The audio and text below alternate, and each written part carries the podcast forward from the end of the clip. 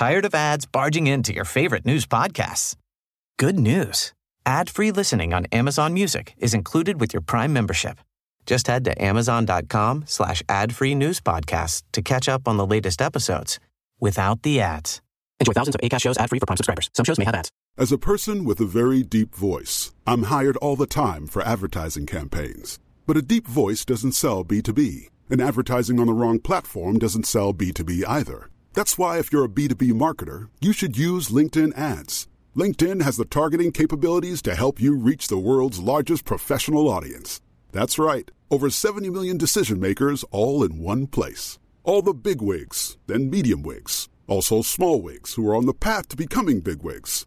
Okay, that's enough about wigs. LinkedIn ads allows you to focus on getting your B2B message to the right people. So, does that mean you should use ads on LinkedIn instead of hiring me, the man with the deepest voice in the world? Yes. Yes, it does. Get started today and see why LinkedIn is the place to be to be. We'll even give you a $100 credit on your next campaign. Go to linkedin.com slash results to claim your credit. That's linkedin.com slash results. Terms and conditions apply. Hey, I'm Ryan Reynolds. At Mint Mobile, we like to do the opposite of what Big Wireless does. They charge you a lot, we charge you a little. So naturally, when they announced they'd be raising their prices due to inflation, we decided to deflate our prices due to not hating you. That's right. We're cutting the price of Mint Unlimited from $30 a month to just $15 a month. Give it a try at mintmobile.com slash switch. $45 upfront for three months plus taxes and fees. Promo rate for new customers for limited time. Unlimited more than 40 gigabytes per month. Slows. Full terms at mintmobile.com. Crossfitter, entrepreneur, créateur de contenu à succès et père de famille, Jack a une vie aussi intense que passionnante. Mais pour performer à son plein potentiel, il doit porter une attention totale à sa plus précieuse ressource, l'énergie. Par quels moyens? Il me livre quelques-uns de ses secrets dans cet épisode riche de conseils concrets où nous parlons de l'alimentation anti-inflammatoire, des avantages cognitifs du jeûne ou encore de la controverse autour du régime carnivore. Mais au-delà de l'assiette, nous avons exploré les techniques pour muscler sa discipline, l'importance de l'introspection par le journaling ou encore la difficulté de sortir de sa zone de confort quand on passe son temps à l'élargir. Une rencontre qui donne la patate à écouter sur Limitless et à approfondir sur sa chaîne Jacksteam. Bienvenue sur Limitless Project. Je suis David Nicolas, start athlète, père de famille et explorateur du potentiel humain. Belle écoute Salut Jack Salut, je suis super content d'être là, c'est trop cool. Tu vas me demander comment je me sens, je te le dis déjà, je suis trop content d'être là. et ouais, effectivement, euh, comme tu le sais, je me démarre toujours ces podcasts par un petit check-in. Alors, euh, où je te demande avec quelle énergie est-ce que tu viens ce matin? Bon alors d'abord j'ai une très bonne énergie parce que j'adore euh, être sur des podcasts. Vraiment, c'est un exercice que j'aime beaucoup, particulièrement sur le tien parce qu'il m'a été énormément recommandé. Donc d'abord félicitations pour ça. Ça doit, ça doit vouloir dire que tu fais du très bon travail. Pour avoir écouté quelques épisodes, je confirme que tu fais du très bon travail. Du coup, je suis, je suis à 12 000 euh, ça c'est sur le côté euh, aujourd'hui à l'instant. Euh, et après sur on va dire le côté contexte plus général je suis dans une énorme remise en question introspection tout le truc. Je pense que ça va beaucoup avec la fin d'année. Historiquement je me rends compte que je le fais mais pas parce que c'est la fin d'année je le fais. En fait je le fais et je me rends compte qu'à chaque fois c'est plus ou moins dans cette période-ci que ça tombe. Et, et voilà donc grosse remise en question de mon côté par rapport à ce que je fais où, où, où je mets mon énergie etc et c'est à la fois euh, très flippant parce qu'il faut aller creuser dans des endroits qui sont pas toujours agréables et à la fois c'est très grisant parce que je me dis bah l'avenir peut être que meilleur une fois que une fois que le, tri sera fait. Cool, bah écoute, euh, moi aussi je te fais mon petit check-in. Euh, je suis super content de, de, te recevoir sur Limitless. Comme je te le disais, je t'ai découvert en réalité il y, a, il y a plusieurs années, bien avant de lancer ce podcast, suite à une vidéo sur la glycémie que tu avais fait qui était incroyable, hyper pédagogique, et je me suis dit putain, c'est tellement logique et donc je l'ai partagé à plein de monde. Donc euh, j'espère avoir contribué au succès de, de, de cette vidéo. vidéo là. et puis euh, et puis t'es revenu un petit peu dans mes sphères euh, dans mes sphères d'influence avec euh, en étant passé sur les podcasts de, de Slim, de Jérém et puis et puis le podcast que t'as fait avec Pierre. Et donc là je me suis dit putain ce gars-là est trop fort, j'ai j'ai vraiment envie de le recevoir. Et figure-toi que euh, la semaine dernière, j'étais euh, pas loin de chez toi puisque j'étais en Belgique euh, et au Luxembourg pour tourner une masterclass sur la génomique avec le docteur Mouton. Et, j'en ai profité pour faire un coucou à ma grand-mère, à ma grand-mère qui a 90 ans. Et à chaque fois, ça me fait un bien fou de la voir parce que Ah, elle me réconcilie avec l'idée de la vieillesse. Elle est en pleine forme, elle a toute sa tête. Tous les matins, elle se lève à 7h30 du mat, elle fait un peu de mobilité, etc. Ensuite, elle prend son petit déj, elle va bosser dans son jardin au minimum 3 heures tous les jours, qui vente, qui pleuve. Et, et quand tu lui demandes quel est le secret de sa longévité, elle te dit euh, j'évite d'avoir des pensées négatives. Et en fait, elle a juste une vie simple. Elle mange même pas des trucs bio, etc. Elle mange juste euh, des, des produits euh, bruts parce qu'elle a toujours mangé ça euh, et Ouais. qui correspondent à ce que mangeaient déjà ses parents, ses grands-parents et ses arrière-grands-parents. Et puis, elle est au contact de la nature, de son jardin. Elle a des activités de faible intensité euh, tout au long de la journée. Elle a des gens qui viennent lui rendre visite régulièrement. Euh, tu vois, et tout ça, au final, c'est des, c'est des petits ingrédients. Et, et voilà, elle a 90 ans et et euh, quand je la vois se mettre à quatre pattes et jouer avec ma petite fille qui a trois ans et et, et tu vois, elle a une mobilité de fou, etc. Et puis même une vigueur dans la voix, dans le dans, dans le teint, euh, dans les yeux, les yeux qui pétillent. Et, et moi, je me dis putain, c'est génial. et J'ai envie de vieillir comme ça. Ah ouais, c'est à fond. C'est euh, vraiment ce qu'on appelle un rôle modèle, quoi. C'est excellent d'avoir ça dans ta vie. Je suis, je suis super content pour toi. Et du coup, euh, je me permets de te poser une question. Euh, ce travail sur la génomique avec le docteur Mouton, figure-toi que ça fait quelques jours ou semaines, on va dire, euh, que je commence à m'intéresser au sujet. Je n'en touche pas une de base, je tiens à le dire, d'accord? Je, je n'y connais rien, mais je m'y intéresse. Comment est-ce que tu es arrivé à... Je sais que c'est pas ton interview, mais comment est-ce que tu en es arrivé à travailler là-dedans et avec lui? Parce que ça a l'air juste incroyable. Non, mais c'est ok, hein, c'est une conversation, donc euh, ça, ça me va très bien. Euh, écoute, euh, moi, la génomique, je m'y suis intéressé comme je m'intéressais au biohacking, etc. Je lisais des, j'avais des sources d'inspiration américaines, et donc ils étaient quand même bien en avance sur l'idée de faire des, de séquencer son génome pour Mhm. euh, connaître un petit peu euh, ses, ses spécificités, la capacité à métaboliser euh, tel ou tel micronutriment, à être plutôt porté sur la force, l'explosivité ou l'endurance, euh, etc. Et donc euh, déjà en je pense 2019, euh, je l'avais fait avec Self Decode, euh, une une startup américaine dans laquelle j'avais investi par ailleurs. Et, euh, et le docteur Mouton, euh, figure-toi qu'il a écrit un livre sur l'écosystème intestinal bien avant qu'on parle de, du second cerveau, du microbiote, etc. Il était vraiment précurseur et il avait fait un travail de, de recherche de fou. Euh, et donc, euh, je pense que j'étais le premier à le recevoir euh, sur un podcast et depuis lors, euh, et ben il a, il a pas mal tourné, donc il est devenu de plus en plus visible. euh, Il crée de plus en plus de contenu sur sa chaîne YouTube, etc.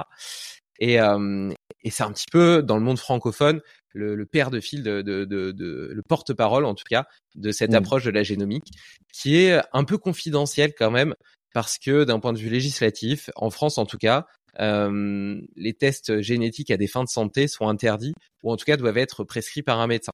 Parce que la France considère que euh, si tu apprends que telle variante génétique euh, peut te prédisposer à telle ou telle maladie, c'est une information qui potentiellement peut être difficile à appréhender si euh, t'as pas un Ok, soutien. si tu n'es pas accompagné. Ok. Exactement. Mais le problème, c'est Mm. que en fait, il y a aucun médecin généraliste qui connaît la génomique, donc au final, il y a personne qui va jamais te prescrire quoi que ce soit. Et puis le fait que ce soit un petit peu confidentiel euh, ne, ne favorise pas du tout euh, le, le partage et la diffusion de, ces- de cette connaissance.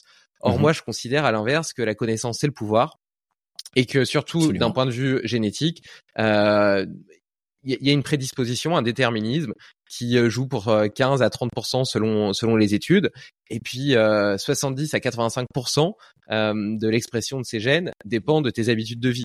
Donc tu as un Ouais. vrai pouvoir sur l'expression Le euh, concept de l'épigénétique d'ailleurs, hein, c'est ça l'idée. Exactement. Ouais. Et, euh, et tu vois, juste pour illustrer un petit peu l'idée, il y a, il y, a, y a un gène qui est assez, assez connu, assez célèbre et qui est vachement intéressant parce que je trouve qu'il résume à lui seul euh, l'idée de l'approche de, la- de la génomique, qui s'appelle ApoE. Et, euh, en fait, euh, c'est un gène qui euh, code pour la façon dont tu vas métaboliser et gérer les graisses, et notamment les graisses saturées. Donc les ApoE4, c'est un peu comme s'ils avaient des petites voitures dans le sang pour transporter les graisses saturées. Les ApoE3, ils ont une voiture plus une remorque. Et les ApoE2, ils ont un semi-remorque. Donc on voit que les ApoE4, s'ils mangent trop de graisse saturée, ça va déborder, ça va sortir de la voiture et ça va faire le lit de maladies cardiovasculaires, Mmh, euh, mmh. d'Alzheimer. Ils ont un risque multiplié par 7 de maladies d'Alzheimer. Donc euh, c'est quand même c'est quand même pas anodin, tu vois. Euh, et les Ouais. ApoE2 à l'inverse, avec leur semi-remorque, qui peuvent avoir un régime carnivore, il y a aucun problème ou cétogène, c'est c'est nickel. Et en fait, si tu regardes l'histoire de l'évolution de, de l'homme, c'est hyper logique. Parce que à la base, on vivait dans les arbres, on mangeait des fruits bien mûrs dans le bassin africain qui était rempli de glucides, et donc on avait, on mangeait pas beaucoup de viande, pas beaucoup de graisse, et donc c'était normal qu'on soit plutôt designé pour bien gérer les glucides et pas forcément pour bien gérer les graisses. Puis au fur et à mmh mesure que l'homme est descendu des arbres, il est parti dans les plaines, il a commencé à chasser des animaux, à manger plus de viande, donc plus de graisse, puisque les protéines vont généralement avec euh, avec les graisses. Et puis au fur et à mesure qu'il est remonté vers les, contrées de plus en plus nordiques, eh bien euh, son alimentation euh, s'est réduite en glucides et, et par contre la part des graisses a augmenté. Donc d'un point de vue génétique, des variantes euh, ApoE3 et ApoE2 ont été privilégiées parce qu'elles étaient, euh, elles apportaient des avantages euh, en termes de, en termes de survie.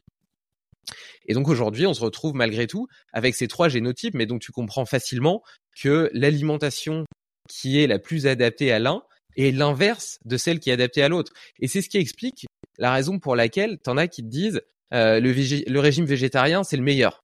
Et t'en mmh as à l'inverse qui te disent le régime carnivore c'est le meilleur, le régime cétogène c'est le meilleur. Comment? Et ils en sont convaincus, hein, c'est pas des charlatans, même si ouais, sont potentiellement un peu mmh dogmatiques. Comment est-ce que des conseils aussi opposés peuvent coexister? Bah simplement parce que ils sont adaptés à une individualité génétique. Et donc euh, potentiellement, ceux qui sont ApoE2 vont super bien fonctionner avec un, régime cétogène, et à l'inverse, ceux qui sont ApoE4 euh, vont beaucoup mieux fonctionner avec un régime plutôt à tendance végétarienne, qui sera naturellement peut-être plus riche en, glucides. Ok, est-ce que je peux te poser deux questions? Vas-y. Euh, la première, c'est Ok, on va prendre mon cas personnel parce que c'est facile à expliquer. Ok, donc je suis assez grand, ça se voit pas plus beaucoup, mais j'ai les cheveux roux à la base. Euh, donc on peut imaginer que Ouais, exact. Mais il y a des bruns qui trichent et qui ont des boucrous, alors ça compte pas. euh, il y a euh, il y a beaucoup de, de, de, de chances que euh, une majorité de mon mon background génétique soit plutôt du nord. Mmh. Je pense que c'est assez clair vu qui, enfin tu vois, en, tout cas on peut l'imaginer. Est-ce que du coup, je peux facilement déduire que je serai, j'ai une plus grande probabilité d'être euh, à 3 ou 4 vu mon gabarit, ou est-ce que ça n'a rien à voir? Alors moi je dirais plutôt APO 3 ou 2 puisque euh, si tu viens plutôt du nord, excuse-moi, euh, c'est ça que je voulais dire 3 ou 2, excuse-moi. Oui, tu as raison, pardon. Enfin, ce que je veux dire c'est que on peut imaginer que mon ancestralité a plus eu tendance à devoir gérer des graisses et des protéines, Bien sûr. notamment pendant les, les mois d'hiver, que bah, que typiquement un, un africain. Bien sûr, bah en fait, tu vois, c'est un petit peu, euh, de mon point de vue, ce qui explique la, la controverse autour des, des zones bleues, où on, on, les voit parfois euh, manger euh, du gluten, des produits laitiers, avoir des régimes potentiellement pro-végétariens, enfin des, des, conseils qui parfois sont à l'opposé d'autres visions, d'autres approches. Et en réalité, ce qui explique leur, euh, leur longévité, c'est déjà c'est pas seulement l'alimentation, donc il y a d'autres facteurs qui jouent et ça il faut évidemment les prendre en compte. Mais d'un point de vue alimentation, ils ont été hyper préservés de toutes les influences d'autres pays. Donc euh, ils n'ont pas été contaminés par euh, les produits ultra transformés, mais même par par la mouvance et donc d'autres inspirations nutritionnelles qui à la base ne correspondaient pas à ce que mangeaient leurs ancêtres. Et donc c'est ça. A priori, Ils sont restés dans ce qui leur convient. Voilà. Donc et, et, de, Mm. et de la même façon, tu vois, tous ceux qui vivent en Norvège, en Suède, etc., de manière générale, ont des taux de, LC enfin, ont- ont un gène, une variante d'un gène qui s'appelle LCT, qui code pour la lactase et la capacité à digérer le lactose une fois adulte, qui est beaucoup Mm. plus importante en proportion que euh, des asiatiques, par exemple, qui en seront quasiment dépourvus. Donc, bien avant que la technologie nous permette de séquencer notre génome, on pouvait déjà potentiellement améliorer drastiquement la qualité de notre alimentation en observant ce que mangeaient nos grands-parents et arrière-grands-parents. Et d'ailleurs, c'est ce que je disais par rapport à ma grand-mère. En réalité, elle mange pas spécialement bio, euh, mais euh, même pas du tout bio, mais elle mange de la même façon que ses grands-parents, arrière-grands-parents et arrière-arrière-grands-parents. En fait, là où elle a été exceptionnelle, et ça c'est quelque chose sur lequel moi j'insiste énormément quand je, quand je discute dans des podcasts ou des interviews ou des coachings, etc., c'est à quel point en fait on a été perverti au cours des 60 euh, dernières années à peu près, et on voit en fait que les générations sont malades de plus en plus tôt. Donc si tu, si tu veux, bon, mes, grands-parents, ils n'ont pas été exempts euh, de maladies, tu vois, mon grand-père c'était un gros gros fumeur par exemple, il a, euh, il a fait euh, cancer du poumon, Euh, mon autre grand-père il a fait euh, crise cardiaque à 40 ans, Euh, ma grand-mère elle a eu cancer des ovaires, enfin tu vois, il y a eu des problèmes. Mais assez tard, quand tu vois la génération de nos parents, Si on prend du recul, on voit bien que les maladies de civilisation arrivent plus tôt. Et moi maintenant, euh, je suis en 30 et 40 comme toi, et on peut voir autour de nous des gens qui commencent à avoir des premiers signes de problèmes déjà dans notre génération. Tu vois, du surpoids significatif, des problèmes avec l'insuline, des problèmes de peau, etc., etc., etc. Et ça, je pense, c'est vraiment cette, perversion de l'alimentation euh, qu'on a eue euh, ces, dernières dizaines d'années. Et là où ta grand-mère, je pense, a été exceptionnelle, c'est qu'elle, en fait, elle est restée avec, comme tu dis, l'alimentation de ses ancêtres. Là où certains de nos grands-parents, imaginons les miens, ils sont nés en 25, donc ça veut dire que l'après-guerre, euh, ils avaient entre 25 et 30 ans. Et à ce moment-là, on sait que c'est le, début vraiment de l'hyper-industrialisation de l'alimentation. Et soit bah, ils restent avec leurs bonnes habitudes, comme tu le dis, avec, euh, tu sais, euh, le lait de la ferme d'à côté, le poisson chez le poissonnier, les légumes chez le primeur et le truc, enfin, tu vraiment super brut et super naturel. Et on voit qu'ils restent la plupart du temps en très bonne santé pendant très longtemps. Soit ils ont switché, et ils ont, euh, comme tout le monde, commencé à mettre euh, du Nutella sur du pain blanc. Et les, et les problèmes arrivent. Quoi. Et donc, je trouve ça exceptionnel que tu aies non seulement une inspiration pour ce qu'elle a mangé, ce qu'elle mange toujours, mais en plus, vraiment cette preuve physique qu'on peut toujours être au top euh, à, à 90 ans, comme on dit chez moi. Je trouve ça très, très cool. Du coup, elle vit au Luxembourg? Non, non, elle vit à, à Oui, euh, dans dans, ah, dans la campagne dans la campagne belge, et, et elle a euh, elle a une maison avec deux hectares de terrain. Mais tu vois, et, et c'est un travail, tu vois. Et elle me dit euh, potentiellement euh, j'aurais assez d'argent pour prendre un jardinier, etc. Mais si elle avait fait ça, ça serait le début de la fin, parce que je pense, moi, je suis convaincu d'une chose, c'est qu'indépendamment de l'alimentation, du fait de bouger, etc. Il faut donner une raison encore. Il faut donner une raison de continuer. Tous ceux que je vois partir à la retraite en se disant ah bah voilà je vais enfin j'ai enfin gagné le droit de me reposer. Bon déjà ça suppose que leur travail n'était pas forcément très épanouissant ce que je trouve dommage. mais euh, mais quoi qu'il en soit cette euh, cette vision de la retraite euh, les, les mène à la décrépitude. Et je les vois se dégrader, se dégrader à une vitesse grand V, tu vois. Il y a jusque jusque 62, ils étaient au top et puis paf, ils passent, ils tombent à la retraite et l'année d'après, tu les revois, euh, ils ont des douleurs partout et donc le fait qu'ils aient des douleurs partout, euh, ça les fait encore moins marcher, encore moins bouger. Ils passent leur journée devant le canapé, leur morale en pâtit. Enfin, franchement, je l'ai je l'ai observé chez plusieurs personnes et je trouve ça flagrant à quel point euh, à quel point c'est c'est fort.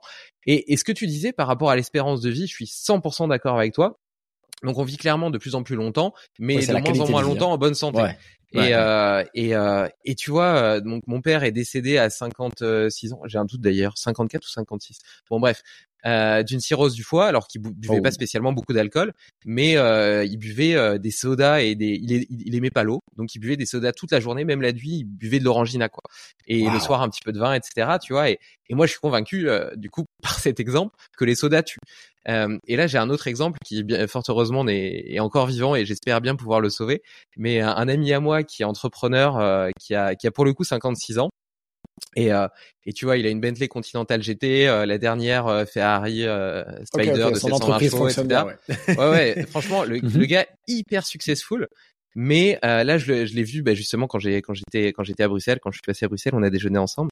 Et il me disait, écoute David, là, ça fait deux ans que je sens que mon énergie euh, diminue, etc. J'ai des problèmes d'hypothyroïdie, euh, j'ai des, j'ai de l'hypertension, je commence à avoir des marqueurs cardiaques qui sont pas terribles, etc. Euh, vraiment, je te le dis, euh, j'ai l'impression que euh, peut-être que dans quelques mois, je, je serai plus là, tu vois. À 56 ans, et puis il me dit, moi, je sais pas si cette perte d'énergie, etc. C'est c'est dû à la vieillesse. Ben, je lui dis, la non, 56. À 56 ans, tu te fous de ma gueule. et, clair. et, et, tu, et, tu, vois, je commençais à voir dans ses yeux la résignation, quoi.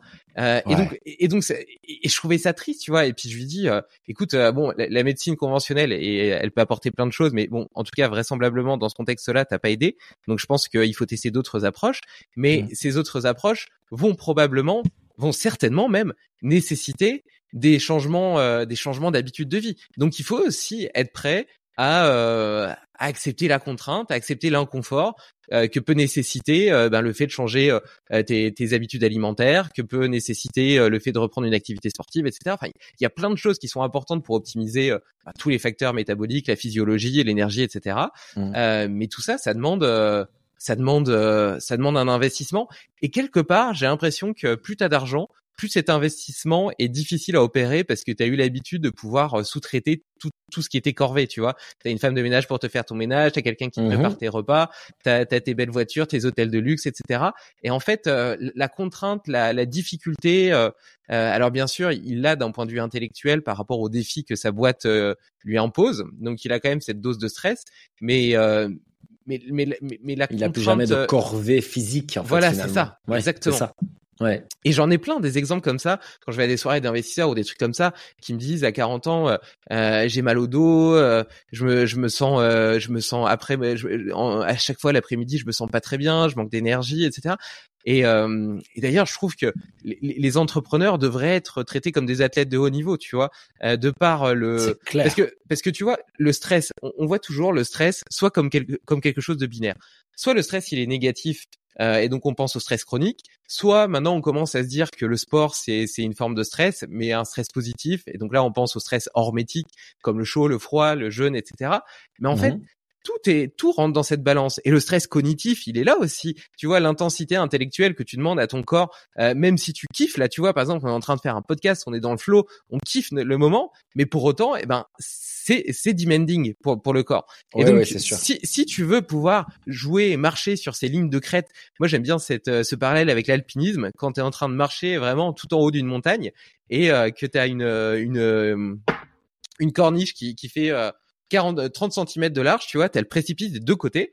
Bah là, c'est magnifique. La vue est incroyable et euh, et t'es vraiment dans un état de présence hyper accru et tu profites de, de, de ce chemin incroyable et de ce moment hors du commun. Mais malgré tout, t'as la conscience accrue que si tu tombes d'un côté ou de l'autre, t'es mort et c'est fini. Et ben, c'est un peu la même chose dans la vie. Si tu veux jouer aux équilibristes et marcher sur euh, sur cette ligne de crête, eh ben, tu dois optimiser tous les autres facteurs. Et moi, pour ma part, j'ai envie de choisir mes sources de stress. J'ai envie d'avoir des stimulations intellectuelles intenses. J'ai envie de faire beaucoup de sport. J'ai envie de faire tout ça. Mais du coup, pour réussir à le faire, eh ben, j'essaie de supprimer tous les autres, c'est-à-dire ceux liés aux polluants, ceux liés à l'alimentation, etc. Et du coup, qu'est-ce que tu, qu'est-ce que tu fais comme chose qui est inconfortable pour toi? Parce que tu vois, je vais, juste faire une parenthèse là-dessus. Euh, euh, tu parlais du sport, tu vois. Et en fait, moi, je triche avec le sport. Je triche complètement parce qu'en fait, j'adore ça. C'est-à-dire que oui, je me mets dans l'inconfort parfois, mais c'est totalement un inconfort auquel je suis habitué. Et hormis les quelques fois où franchement je m'en colle une, comme on dit, donc euh, je vais vraiment me me sortir de ma zone de confort et ça va être relativement atroce. Malgré tout, c'est une sensation que j'apprécie en fait. Tu vois, c'est une, Ouais. c'est une sensation que j'ai apprivoisée. Du coup, je, je me suis rendu compte de ça l'autre fois, où la question c'était, euh, mais finalement, tu fais quoi comme choses qui sont vraiment inconfortables pour toi? Donc, j'ai dû euh, réfléchir à ça et isoler quelques situations de vie et puis aussi peut-être retrouver certaines choses parce que clairement dans ce confort-là, oui, tu évolues mais beaucoup moins vite que si tu sors régulièrement de ta zone de confort, sachant que je me permets juste de le dire pour les personnes qui écoutent ça, sortir de sa zone de confort ne veut pas dire euh, si tu as euh, vécu en Belgique toute ta vie, aller explorer Bali du jour au lendemain. On peut commencer par explorer les la frontière française, allemande, et on n'est pas obligé d'aller directement euh, au fin fond du trou. Commencer par euh, 5% ou 10% de, de challenge, c'est déjà largement suffisant pour commencer. C'est d'ailleurs une erreur que j'ai personnellement faite avec certains stresseurs où je suis allé trop fort, trop vite d'un coup et où je l'ai payé assez cher. Du coup, j'y vais de manière plus progressive. Mais du coup, je voulais avoir ton opinion là-dessus. Ouais, c'est une c'est une question hyper hyper intéressante. Euh, J'ai hâte après que tu me dises euh, justement ce que ce que tu as trouvé comme idée ou stratégie euh, pour euh, continuer à élargir cette zone de confort. Euh, et clairement, je te rejoins tout à fait. Tu vois, par exemple, euh, moi j'aime beaucoup le- l'exposition au froid. Euh, Mhm. Et donc euh, les douches froides, ça fait des années que j'en prends et c'est bien sûr, t'as toujours euh, un petit peu euh, parfois ton La petite ton- appréhension ton- avant d'y aller quand même. hein. Ouais, ton petit mental qui dit Ouais, machin, mais en fait, en réalité, c'est facile. Et donc, euh, moi, je prends des bains froids dans mon lac en bas de chez moi, qui est à 8 degrés là en ce moment. Euh, Ok, ouais, donc une douche froide, c'est euh, c'est comme pour Ouais. moi aller faire un workout facile, quoi. Ouais, voilà, franchement, franchement, Mm. c'est c'est c'est facile. Et le lac, il me demande déjà, mais mais le lac, il me demande plus de dompter mon mon mon mental qui me dit oh t'iras demain euh, que euh, que vraiment que vraiment faire un truc difficile parce qu'en réalité c'est vraiment un truc que je gère bien. Donc euh, donc c'est vrai que là tu vois que ce qui à la base était euh, des stresseurs ou des petits inconforts hormétiques euh, deviennent euh, petit à petit euh, ben dans ta zone de confort et tes habitudes de vie. J'ai l'impression que j'en garde quand même dans mon dans mon boulot pour le coup, ou en tout cas cette année, j'ai été confronté à plusieurs phase de remise en question, euh, un petit peu comme toi maintenant, j'y reviendrai d'ailleurs, euh, mmh. et donc de traverser du chaos et des situations assez inconfortables euh, où j'ai vraiment dû prendre mon courage à deux mains pour pour prendre des décisions et choisir une voie qui me semblait être alignée avec mon cœur, mais qui était pas forcément conforme avec personnel? Euh, oui, oui, bah je, je dirige une startup euh, dans laquelle j'ai des investisseurs et des associés, et mais qui me qui m'anime plus vraiment. Et, euh, et donc j'avais le sentiment d'avoir des, des engagements euh, qui m'empêchaient de me désolidariser euh, de, de ce rôle. Et petit à petit, malgré tout, j'ai assumé ma volonté d'en sortir et donc d'entamer en tout cas une forme de transition. Et donc, euh, c'était des conversations difficiles avec mes associés, mes investisseurs, euh, qui m'ont fait confiance, qui ont compté sur moi parce que j'ai été fédérateur et leader dans, mmh. dans, dans, ce projet de d'entreprise. Donc, euh, donc ouais, la transition a dû, pas dû être facile. Euh, ouais, elle est encore en cours d'ailleurs. Mm. C'est, c'est, c'est une, ouais, ouais. Non, clairement, il y a une vraie traversée du chaos. Et puis, euh, tu vois, je, je, je pense qu'on fonctionne un peu tous pareil. Euh, en plus, euh, tu sais ce que tu dois faire, mais quelque part, t'imagines le truc, le moment, le moment, la situation, et c'est comme un énorme point noir dans la timeline de ta vie. Et tu te dis qu'après, il y aura rien, quoi. Ton, ton cerveau, il est pas capable de voir au-delà. Il voit juste l'énorme stresseur. Euh, c'est-à-dire la conversation hyper inconfortable dans mon cas, mais ça peut être euh, autre chose. Mmh Alors qu'en fait, si tu regardes après vraiment avec du recul sur la timeline de ta vie, ça, ça aurait été juste un battement de cils. Mais toi, quand tu la, quand, quand tu quand tu prévois l'avenir entre guillemets, quand tu anticipes l'avenir, tu vois vraiment comme cet énorme point noir et puis comme si le monde allait s'arrêter de tourner après. Donc euh, donc voilà, donc ça ça a été vraiment des, des moments inconfortables inconfortables pour moi et puis une forme un peu de de, de saut dans le vide aussi. Et puis après, dans le sport, malgré tout, euh, je suis d'accord avec toi sur le fait que l'entraînement au quotidien, etc. J'aime ça aussi, tu vois. Mmh. Donc euh, je peux pas le considérer comme un stresseur. Par contre, euh, je me suis amusé à partir un peu à l'aventure, faire des ultra trails, euh, de l'alpinisme ou ce genre de choses. Je te parlais de mon, ma métaphore avec l'alpinisme, mais en plus de la métaphore, c'est quelque chose que j'ai vécu.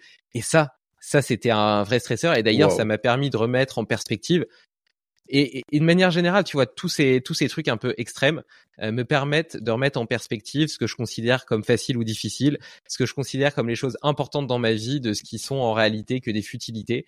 Et à chaque fois, j'en reviens à l'essentiel. C'est, euh, tu vois, quand je suis en train de marcher comme ça en haut d'une montagne, euh, c'est ma femme, c'est ma fille, mes filles maintenant parce que j'en ai deux, et c'est pas un problème de trésorerie ou un client qui t'a pas payé ou une conversation inconfortable avec tes investisseurs, tu vois ça en réalité euh, je trouve que par biais de contraste ça remet vraiment les choses en perspective.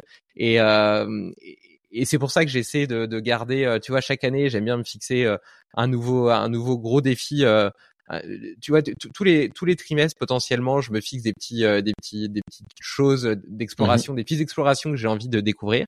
Et puis sur l'année j'essaie d'avoir vraiment un gros objectif qui lui euh, va me demander ben, beaucoup de beaucoup d'abnégation, de travail, mais euh, qui me permettra vraiment de, de, de sortir de ma zone de confort, d'explorer à la fois mes, mes limites physiologiques mais aussi mentales. Et, et c'est vraiment une exploration de, de soi, tu vois, au cœur de soi.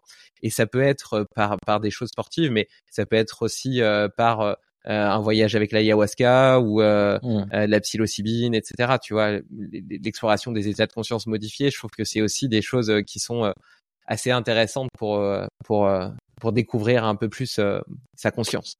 Ouais. Et alors toi, suite à cette réflexion, qu'est-ce que tu as trouvé comme stratégie? Si tu veux, je, suis, tu vois, je dis je suis tellement ça fait partie de mon identité alors qu'il faut que je change ça. assez désorganisé. Euh, je, je, suis très créatif. Euh, j'ai beaucoup d'idées. Euh, je, je, pense que j'ai plus d'idées qu'il n'est raisonnable d'en avoir. mon cerveau va très vite tout le temps. Euh, mais du coup, euh, je, parfois je, le, je, lui laisse trop la place. Et donc, euh, je me rends compte que tu vois, je pars par-ci, par-là, machin, et puis je fais pas ci, puis pas ça, puis tu vois là, mon bureau il est en désordre. Hein. Et, et, donc, une des premières choses qui, qui, qui, qui, vraiment me sort de ma zone de confort, c'est m'astreindre à faire des petites choses du quotidien que je n'ai pas envie de faire. Et euh, c'est assez amusant parce que je tombais sur un, podcast de Huberman là-dessus, euh, qui, qui, explique qu'en fait, euh, à force de répéter ces petites tâches que tu n'as pas envie de faire et de les faire sur le moment, même quand tu n'as pas envie de les faire, euh, en fait, c'est comme un muscle. Il explique euh, donc euh, telle zone du cerveau qui se développe et où en fait, la fois d'après, ça devient de plus en plus facile. Et donc, ça correspond complètement à cette logique, en fait, de, de, de te mettre face à un stresseur et donc de t'adapter, quoi. Et donc, euh, je vais te donner l'exemple le plus futile qui existe. Je déteste vider le lave-vaisselle et par-dessus tout, je déteste ranger les couverts. Ça me, ça me saoule. On est tous d'accord qu'on c'est euh, extrêmement futile. Eh bien, je vide le lave-vaisselle euh, chez moi pour le moment. En plus, bah, voilà, c'est, c'est, c'est moi qui le fais dans la répartition des tâches. Et à chaque fois, je m'oblige à vider jusqu'au dernier couvert, à le ranger parfaitement, tu vois? Et ouais, j'ai pas envie de le faire. Oui, mais j'ai envie d'avoir une cuisine rangée demain. Et ça passe par le fait de vider le lave-vaisselle et ça passe par le fait de me faire violence. Et oui, bien sûr que cet exemple est extrêmement futile, mais après, on peut, la, on peut le ramener à énormément de choses. Donc euh, c'est euh, ok j'ai laissé traîner ma tasse non je vais la ranger c'est euh, j'ai j'ai j'ai pas envie de prendre la douche froide je vais le faire tu vois ce que je veux dire?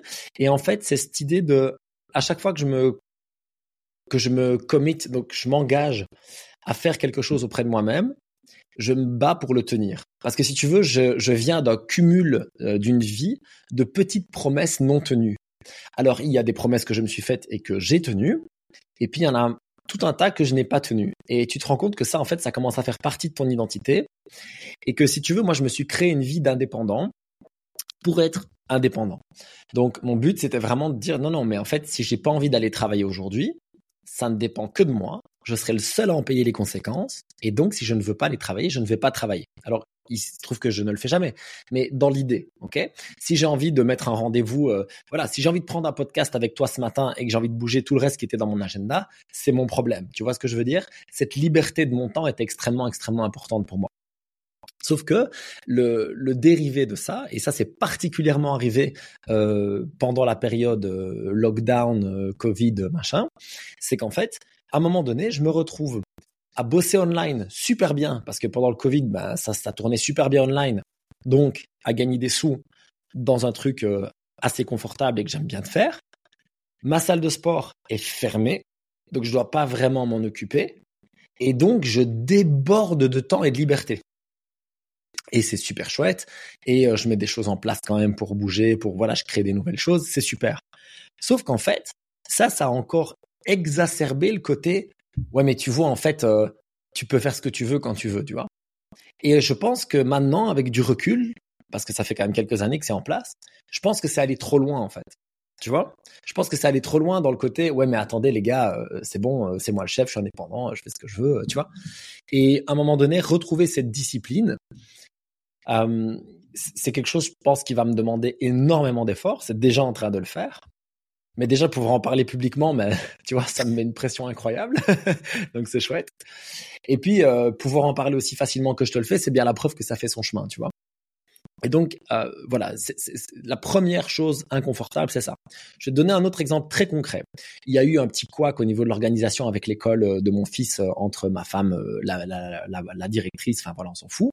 ce matin, je vais à l'école, je vais conduire mon fils et je croise la directrice. Et j'ai deux choix à ce moment-là soit je réponds au quoi comme, comme ma femme me l'a demandé en écrivant un message ou en laissant un message vocal, soit je vais le dire les yeux dans les yeux à la directrice. Qu'est-ce qui est plus confortable?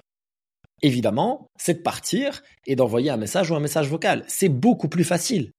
Sauf qu'à un moment donné, je me dis non, le meilleur choix, c'est de lui dire les yeux dans les yeux ce que tu as à lui dire, avec respect, avec politesse, mais tu dois lui dire.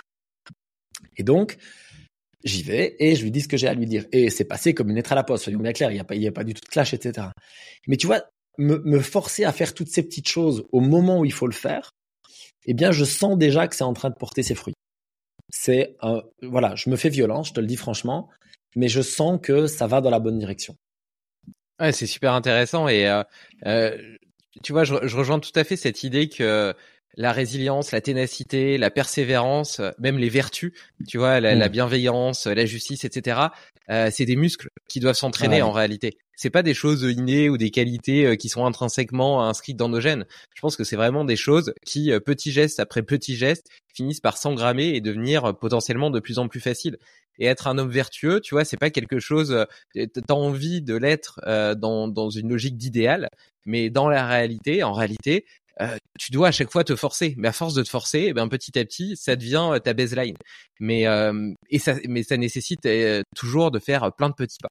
Et, et ce qui est marrant, c'est que je suis exactement comme toi et totalement l'inverse. Exactement comme toi, c'est-à-dire que moi aussi j'ai j'ai plein d'idées, trop d'idées et et que ça a tendance à, enfin j'ai du mal à canaliser euh, mon énergie et et, et c'est un vrai c'est un vrai sujet. Et pour autant, à l'inverse, euh, je suis hyper discipliné, trop discipliné, et je me suis, euh, moi, tu vois, dans, dans mon dans ma vie d'entrepreneur, senti parfois prisonnier de, de, de ma discipline, mmh. prisonnier de la pression que je me mettais, euh, de ce que je considérais comme euh, ce qui devait être fait ou pas. Euh, tu vois, un niveau d'exigence qui était tout le temps. Et puis, et puis tu vois, j'avais des collaborateurs à un moment. Enfin donc voilà, on avait des bureaux et j'avais une vingtaine de, de, personnes qui venaient travailler au bureau. Et puis et puis je m'imposais d'être exemplaire sur tout parce que je me sentais pas légitime de pouvoir attendre euh, le respect de certains, certaines règles ou certains concepts si euh, moi-même j'en étais pas l'exemple. Sauf que eux, je leur permettais parfois de, de, de, de, faire des erreurs, etc. Il y avait pas de problème, tu vois, tandis que moi je me le permettais pas. Euh, mais, mais en tout cas, ouais, ouais c'est c'est intéressant et, et, et, je, je découvre par cette par cette euh, réflexion quand même une grosse introspection et ça, ça boucle un petit peu avec ce que tu as dit dans ton check-in qui est que c'est une période de remise en question pour toi. Euh, comment est-ce que tu mènes euh, cet exercice justement introspectif de compréhension de toi-même pour influencer la courbe de ton destin? En général, ça, ça, se fait vraiment en plusieurs entre guillemets étapes. donc si tu veux, j'ai tendance à décider très vite. Euh, c'est quelque chose qui est à la fois un point fort et un point faible. C'est-à-dire que quand je me retrouve face à une décision, à moins que ce soit vraiment une énorme décision de vie, euh, je décide souvent très vite. Genre, euh, oh, un, un, exemple, tu vois, j'ai un employé qui par le passé me dit, écoute, finalement, je vais changer de voie, tu vois, alors que moi, je comptais vraiment sur lui pour les prochaines années, etc. Et là, il se trouve que je me retrouve face à plusieurs positions, tu vois, donc option A, option B, option C, machin. Et en général, en soit quelques heures, soit quelques jours maximum, c'est bon, la décision est prise, j'avance, tu vois, parce que je suis toujours dans cette logique de, en fait, le pire pour moi, c'est l'indécision. C'est vraiment un état dans lequel je me sens très très mal, c'est ne pas savoir et ne pas décider. Euh, j'ai vraiment beaucoup de mal avec ça parce que comme je ne peux pas du coup euh, m'armer pour la suite, ben, je me sens un peu perdu, tu vois, j'aime pas ça. Et du coup, je pense qu'un mécanisme que j'ai mis en place depuis quand même assez longtemps maintenant, particulièrement quand les décisions finalement euh, n'ont de répercussions que sur moi, c'est de décider vite et fort. Genre, ok, go, on prend par là et on, verra et on va assumer. Et si à un moment donné il faut rebifurquer, on bifurque, il n'y a pas de problème, mais on y va. Sauf qu'à un moment donné, quand ce sont des questions de vie euh, assez fondamentales comme ça, ben là, je vais quand même prendre un peu plus de temps. En tout cas, je pense que c'est important. Et si tu veux, ce que je vais faire, c'est que d'abord, je vais il va y avoir quelque chose qui va générer le, l'étincelle, si tu veux, là, ce qui va démarrer le feu de cette réflexion, de cette introspection. Alors, ça peut être soit un constat, comme cette année, par exemple, le constat que j'ai fait il y a quelques semaines, c'est je ne me, en fait, c'est, c'est dingue parce que pour moi, c'est la première fois que ça arrive dans ma vie. Mais à mon nez, j'ai dit à ma femme, j'ai dit, je ne me sens pas heureux dans mon travail. Et ça, c'est, c'est inconnu pour moi, en fait. C'est inconnu. Ça fait euh, euh, depuis 2010 maintenant que je travaille dans le fitness avec des évolutions, etc. Mais je n'ai jamais été malheureux dans mon travail. J'adore ce que je fais, mais vraiment fondamentalement. Sauf que ces derniers mois, j'ai accordé euh, trop de temps à des choses qui ne me correspondaient pas. Euh, du coup, je me suis dispersé en énergie. Du coup, ben, moins d'énergie pour faire les choses que j'aime, etc., etc. Donc ça, c'est voilà, il y a une étincelle. Ça peut être ça, ou ça peut être par exemple, ce qui arrive assez souvent, un podcast ou une discussion avec quelqu'un, et hop, tu sais le Inception, quoi, la petite graine qui se plante et qui va commencer à germer doucement. Donc ça commence par là. Et puis je me dis, ok, qu'est-ce que je vais faire de ça? Et là, il y a vraiment cette euh, mise en action qui va être, euh, on peut faire des listes, on peut en discuter avec des gens, on peut, voilà. Mais moi, là où je me sens le mieux, c'est à un moment donné couper toutes les distractions. Donc du style, j'enlève mon casque et mes podcasts que je coupe, que j'écoute à longueur de journée du matin au soir tout le temps. Et je note en fait. C'est quelque chose qui me fait énormément bien, c'est d'écrire. Euh, tant et si bien que pour tout ce qui est prise de notes, préparation de vidéos, etc. Euh, avant, je fonctionnais encore euh, sur du bon vieux papier, sauf qu'à force d'avoir des feuilles libres partout, je les perds et du coup c'est catastrophique. Et du coup tout le monde me dit oui mais tu devrais mettre ça dans Notion, tu sais pas, tu devrais tout mettre à l'ordinateur, etc. Je n'ai aucune espèce de créativité sur un ordinateur, je n'ai aucun feeling avec ça, je ne sais pas être bon et donc j'ai acheté une tablette sur laquelle je peux écrire, tu vois. Et c'est très confortable. Alors, je voulais prendre ça et puis euh, et puis finalement, euh, ça me correspondait pas euh, sur quelques détails, si tu veux, on peut en parler. Mais voilà, du coup, j'ai pris une vraie tablette. J'ai pris une tablette Samsung qui est très bien. Et en fait, dans Samsung Notes, avec le avec le, le, le S Pen là, je peux vraiment faire tout ce que je veux en fait. Et ce que j'aime beaucoup, c'est que je peux varier les tailles, les couleurs, les machins. Donc je peux faire donc je peux faire des espèces de mind map en fait dans un seul document. Et ça, ça me ça m'éclate. Et donc j'écris là-dedans. Et le fait d'écrire, déjà, m'aide beaucoup. Et ce qui est game changer pour moi, c'est de me poser des questions.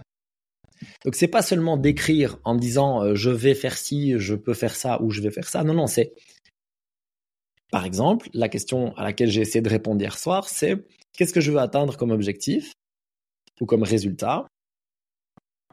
Et quel type de personnes et quel type de comportement vont m'amener à ces résultats?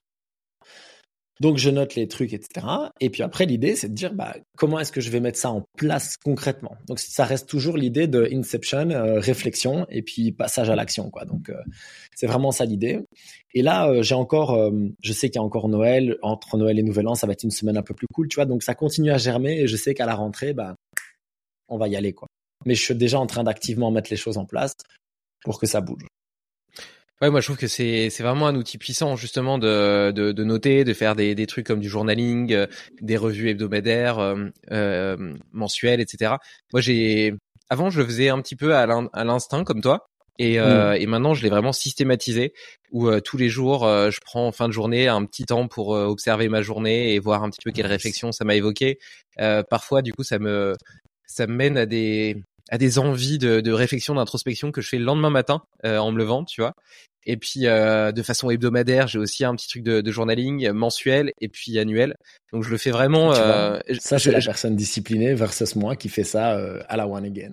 bah, en fait, à la base je faisais comme toi et puis euh, et puis après je me suis dit ouais je trouve que ça me fait quand même vachement du bien. J'aimerais bien le faire tous les mois parce que en fait euh, tous les mois pour ma pour ma boîte par exemple pour ma startup je fais toujours un rapport du mois avec ce qui s'est passé machin euh, je, je, présente à mes investisseurs euh, je dis sur quoi on a avancé quels sont les projets quels sont les chiffres etc et, et, et c'est vraiment un outil je trouve de, de, pilotage qui est utile et important et pour autant c'est fou qu'on se l'applique pas à soi-même parce que en réalité on est tous entrepreneurs de sa vie donc j'ai commencé par le systématiser en le faisant une fois par mois et j'ai trouvé que ça m'apportait beaucoup alors je me suis dit bah pourquoi est-ce que je le ferais pas aussi toutes les semaines en version un petit peu plus réduite mais pour avoir, pour reprendre, en fait, quand tu as des vies hyper actives, euh, le temps passe tellement vite que parfois tu as l'impression de perdre. Enfin moi, moi en tout cas, j'ai l'impression de, de perdre pied et de pas en avoir la pleine maîtrise. Et, euh, mmh et, et, ces moments-là qui me permettent de remettre de la conscience dans ce que j'ai fait, dans ce que j'ai accompli, dans les questions qui qui tournent en boucle dans ma tête, c'est euh, c'est ça me permet vraiment de reprendre le contrôle de mon temps, mais aussi de libérer mon cerveau. Et euh, grâce à ça, euh, quand je vais me coucher, tu vois, j'ai pas euh, plein de trucs qui tournent dans ma tête en mode euh, j'ai pas fixé ça, j'ai pas fixé ça, il y a ça qui me stresse, je sens qu'il y a un point de tension là, etc. Non, parce qu'au final, tout ça, ça a été ça a été déjà traité et processé au fur et à mesure du temps. Et donc l'idée, c'est d'être constamment en, en mode fluide. Et c'est un peu ce que je te disais sur sur le stress. Tout est en réalité potentiellement des sources de stress positives ou négatives. Et j'essaie de réduire au maximum les stress non choisis pour choisir celles qui m'intéressent. Et ben tout ça, en fait, ça pouvait être des petites sources de stress qui restent et qui te font une sorte de bruit de fond, tu vois, dans le cerveau. Ouais, je suis euh, et, et, et, le fait d'avoir, de t'obliger à avoir des moments euh, tous les jours, tu vois, ou toutes les semaines pour euh, pour les processer, eh ben ça, ça supprime ce bruit de fond. Et il y a des fois où je me pose devant mon, mon, mon petit journal et en réalité j'ai rien à dire. Et c'est ok, tu vois, je vais pas me forcer à écrire alors que j'ai rien à dire. Mais le fait quand même de m'obliger à le faire, ça me donne l'espace nécessaire si j'avais quelque chose à, à, à aller observer. Et, et quand... vas-y, vas-y, continue. Non, c'était juste par rapport à un truc que tu disais, mais je te dis après. Ça m'inspire parce que, euh, tu vois, par rapport à ce que tu disais, de, entre un mois et une semaine, nos vies vont tellement vite. Je pense qu'un un, un, backup sur un mois, euh, c'est presque trop en fait. Dans le sens où euh, va te rappeler de ce que tu as fait il y, a, il y a trois semaines et trois jours, dans quelle émotion tu étais, dans quel état tu étais. Donc je trouve ça vraiment intéressant. Et, et si tu veux, ça, ça, me parle aussi beaucoup par rapport à la gestion de, de mes équipes parce que tu vois, à la base, moi je suis pas trop manager, je suis, je suis plutôt. Tu, tu, tu es familier avec les, les trois profils du, du bouquin E-Myth, donc euh, le mythe de l'entreprise revisité. Tu connais ça? Ouais, euh, je crois que tu en as parlé avec euh, dans le podcast que tu as fait avec Slim, mais tu peux quand même les rappeler. ouais. Artisan, manager, entrepreneur. donc donc rapidement, donc l'artisan c'est l'artisan c'est le boulanger. Donc c'est la personne qui est sur le terrain. Donc dans, dans le cas de mon métier par exemple, c'est le coach qui est en train de donner des WOD ou des personnes à training, on s'en fout, mais c'est la personne qui est sur le terrain en train de travailler. Euh, L'entrepreneur, c'est le, le visionnaire, c'est celui qui a envie de d'emmener le bateau. Tu sais, euh, là, on va aller là, on va faire ça, on va monter ça. Tu vois, c'est la vision créatrice quoi. Et puis t'as le t'as le manager, c'est celui qui va vraiment faire le lien entre les deux, qui va permettre à ce que la vision soit appliquée sur le terrain et qui va euh, euh coordonner les actions de l'artisan. Et en gros, l'idée c'est que on est tous euh, forcément un peu détroits mais euh, on a euh, souvent une grosse euh, dominance ou deux. Et comme je disais, moi je suis très entrepreneur, pas mal artisan et pas du tout manager. Et donc j'ai aucune j'ai aucune affinité avec le fait tu vois de faire des plannings, d'organiser, de faire des réunions d'équipe, tu vois. Moi c'est juste à un moment donné j'ai une idée, j'ai envie d'emmener le groupe là-bas et je réunis les gens et j'en parle, tu vois. voilà, ça se passe à peu près comme ça à la base. Et et donc juste, euh, moi je me suis rendu compte que euh, la fréquence des checks que moi je proposais n'était pas suffisante. Tu vois, quand toi tu me dis euh, chaque mois je fais un, feedback à mes actionnaires, euh, j'imagine que du coup il y a quand même des réunions d'équipe qui vont avec, une espèce de planification trimestrielle, mensuelle, etc., etc. Et tu vois, bah ça par exemple dans les histoires d'introspection et de changement, c'est quelque chose que je suis en train de mettre en place activement depuis quelques semaines. Donc on fait un planning annuel qu'on va diviser en trimestres, qu'on va diviser en mois, et puis on verra s'il y a besoin de le diviser en semaines ou si on peut rester sur des mois. Tu vois, euh, et probablement qu'avec les manager au milieu, ce sera chaque semaine pour vraiment garder le cap euh, constamment. Et ça, ça va être le test de 2024 pour voir si ça me convient ou pas, pour voir si j'avance dans la direction que je veux ou pas. Et pour être très honnête, ce sera probablement euh, la décision de dans un an, euh, est-ce que ça tourne et que j'aime ce fonctionnement et que du coup j'y reste ou est-ce que j'aime pas et que j'en sors tout simplement parce que moi je fais ce job tu vois tu parlais des gens qui qui entrent en décrépitude quand ils arrêtent de bosser moi, j'ai sincèrement l'ambition de travailler toute ma vie. Parce qu'en fait, pour moi, travailler n'est pas synonyme d'une souffrance. Je pense que ça, c'est quelque chose qui est vraiment très, très engrainé dans, notre société. En Belgique, en France, je pense qu'on a vraiment la même vision là-dessus. C'est que le travail, ça doit être difficile. Tu vois, le travail, c'est dur. Euh, c'est dur et donc on veut s'arrêter vite. Moi, j'ai entendu mon père toute sa vie ou toute ma vie me dire, je me réjouis d'être à la retraite. Mais genre, euh, tout le temps, quoi. Donc ça veut dire que 20 ans avant, il se réjouissait d'être à la retraite. Et il est en train de dépérir euh, en termes autant de santé, je pense, que de stimulation intellectuelle d'ailleurs. Euh, et ça, c'est quelque chose que je veux absolument éviter. Je l'ai vu chez, chez le grand-père de ma femme, qui a 88 ans, était en train de terminer son job d'ingénieur. Je sais pas si t'imagines, 88 ans, il était en train de faire des plans à la main. C'est un truc de fou. Et il a arrêté parce qu'il s'est dit, allez, quand même, ça suffit. et un ou deux ans plus tard, il était en train de dépérir. Je peux pas, je peux pas le dire autrement, tu vois. Et donc j'ai vraiment cette ambition de travailler euh, extrêmement longtemps. Sauf que si je subis mon travail, forcément qu'à 80, j'aurais plus envie d'y mettre un pied, tu vois. Donc pour moi, c'est capital d'être dans quelque chose qui me stimule, qui me challenge et qui m'amuse. Donc, euh, ça ça m'inspire beaucoup de côtoyer des gens comme toi, par exemple, qui ont cette discipline, cette cette euh, cette rigueur, cette régularité, c'est quelque chose qui m'inspire et que du coup, voilà, je te disais, tu parlais d'introspection, je mets en place et ça me permettra, si tu veux, de prendre une décision éclairée. Parce que là, maintenant, j'aurais envie de te dire, ouais, mais en fait, ça me saoule, j'ai pas envie de le faire. Donc, j'arrête. Ok, mais ça, est-ce que c'est pas finalement la fuite? Parce que tant que j'ai pas testé sur le terrain, je peux pas me faire mon avis. On peut en parler si tu veux après avec les régimes. C'est quelque chose qui me rend absolument dingue quand j'ai quelqu'un qui vient commenter une de mes vidéos et qui me dit ton truc ne marche pas alors qu'il ne l'a pas testé. Oui, mais euh, le tryptophane et les amandes à, 16h30. Non mais ça, tu l'as lu dans un livre, tu l'as entendu dans une formation de naturopathie, il n'y a pas de problème. Mais ne viens pas me dire que tu sais que ça marche ou que ça marche pas, puisque tu n'as pas testé les deux. tu vois? Et du coup, puisque je fais ce reproche ça aux gens, il faut que je me l'applique à moi-même. Et donc, je vais tester sur le terrain comme je le fais toujours. Et puis après ça, je prendrai une décision qui du coup sera beaucoup, beaucoup plus éclairée. Bon après, je te rassure, je suis un très mauvais manager aussi euh, pour deux raisons. Déjà, je déteste contrôler. Euh, je déteste contrôler des travaux, etc. Machin, avoir fixer des KPI, regarder s'ils sont atteints, etc. Je déteste ça et je déteste me répéter. Donc, euh, j'aime bien, j'aime bien inspirer, euh, euh, développer une énergie, justement, voilà, développer une vision et embarquer les gens avec moi, mais mais pas du tout après vérifier que cette vision elle est bien appliquée. Quoi. Donc, tu es bien plus entrepreneur que manager aussi. Exactement, exactement. Et hmm. pour autant, tu me donneras ton adresse, je t'enverrai un bouquin qui s'appelle Le Petit Livre Rouge de la Source. Je vais pas en reparler ici parce que j'ai déjà, j'en ai déjà parlé dans plusieurs podcasts, donc les auditeurs vont finir par en avoir marre. Mais je pense que je pense qu'il plaira et t'inspirera. Et un autre outil que je voudrais te, te partager, que j'ai trouvé extrêmement intéressant et qui recoupe parfaitement avec ce que tu étais en train de partager, c'est Blaise Dubois que j'ai reçu euh, sur Limitless et euh, qui l'a partagé et qui s'appelle faire son X. Et en gros, faire le X, c'est euh, s'intéresser aux domaines dans lesquels tu es bon mais que tu n'aimes pas, dans lesquels tu es bon et que tu aimes, dans lesquels tu n'es pas bon et que tu aimes, et donc ça hmm. pourrait valoir le coup de, de t'améliorer, et euh, dans lesquels euh, tu es pas bon et que tu n'aimes pas. Donc ceux dans lesquels tu es pas bon et que t'aimes pas, tu les exactement. Ceux, ceux dans lesquels t'es pas bon et que t'aimes pas, tu les délègues. Ceux dans lesquels tu es bon et que tu n'aimes pas, ben peut-être que tu en délègues une partie ou alors tu les fais en sachant que tu es en train d'aider ton organisation, ton entreprise en le faisant. Les choses que tu aimes et dans lesquelles tu bon, là c'est c'est tes zones de génie. Et donc celle-là, ben il faut vraiment que tu passes le maximum de ton temps, au moins 70% de ton temps là-dedans, que ce soit pour ta propre satisfaction ou pour euh, la pleine expression de ton potentiel, tu vois. Tu as des talents et des qualités naturelles qui trouvent la pleine expression dans une passion, il faut que c'est là où tu seras le meilleur.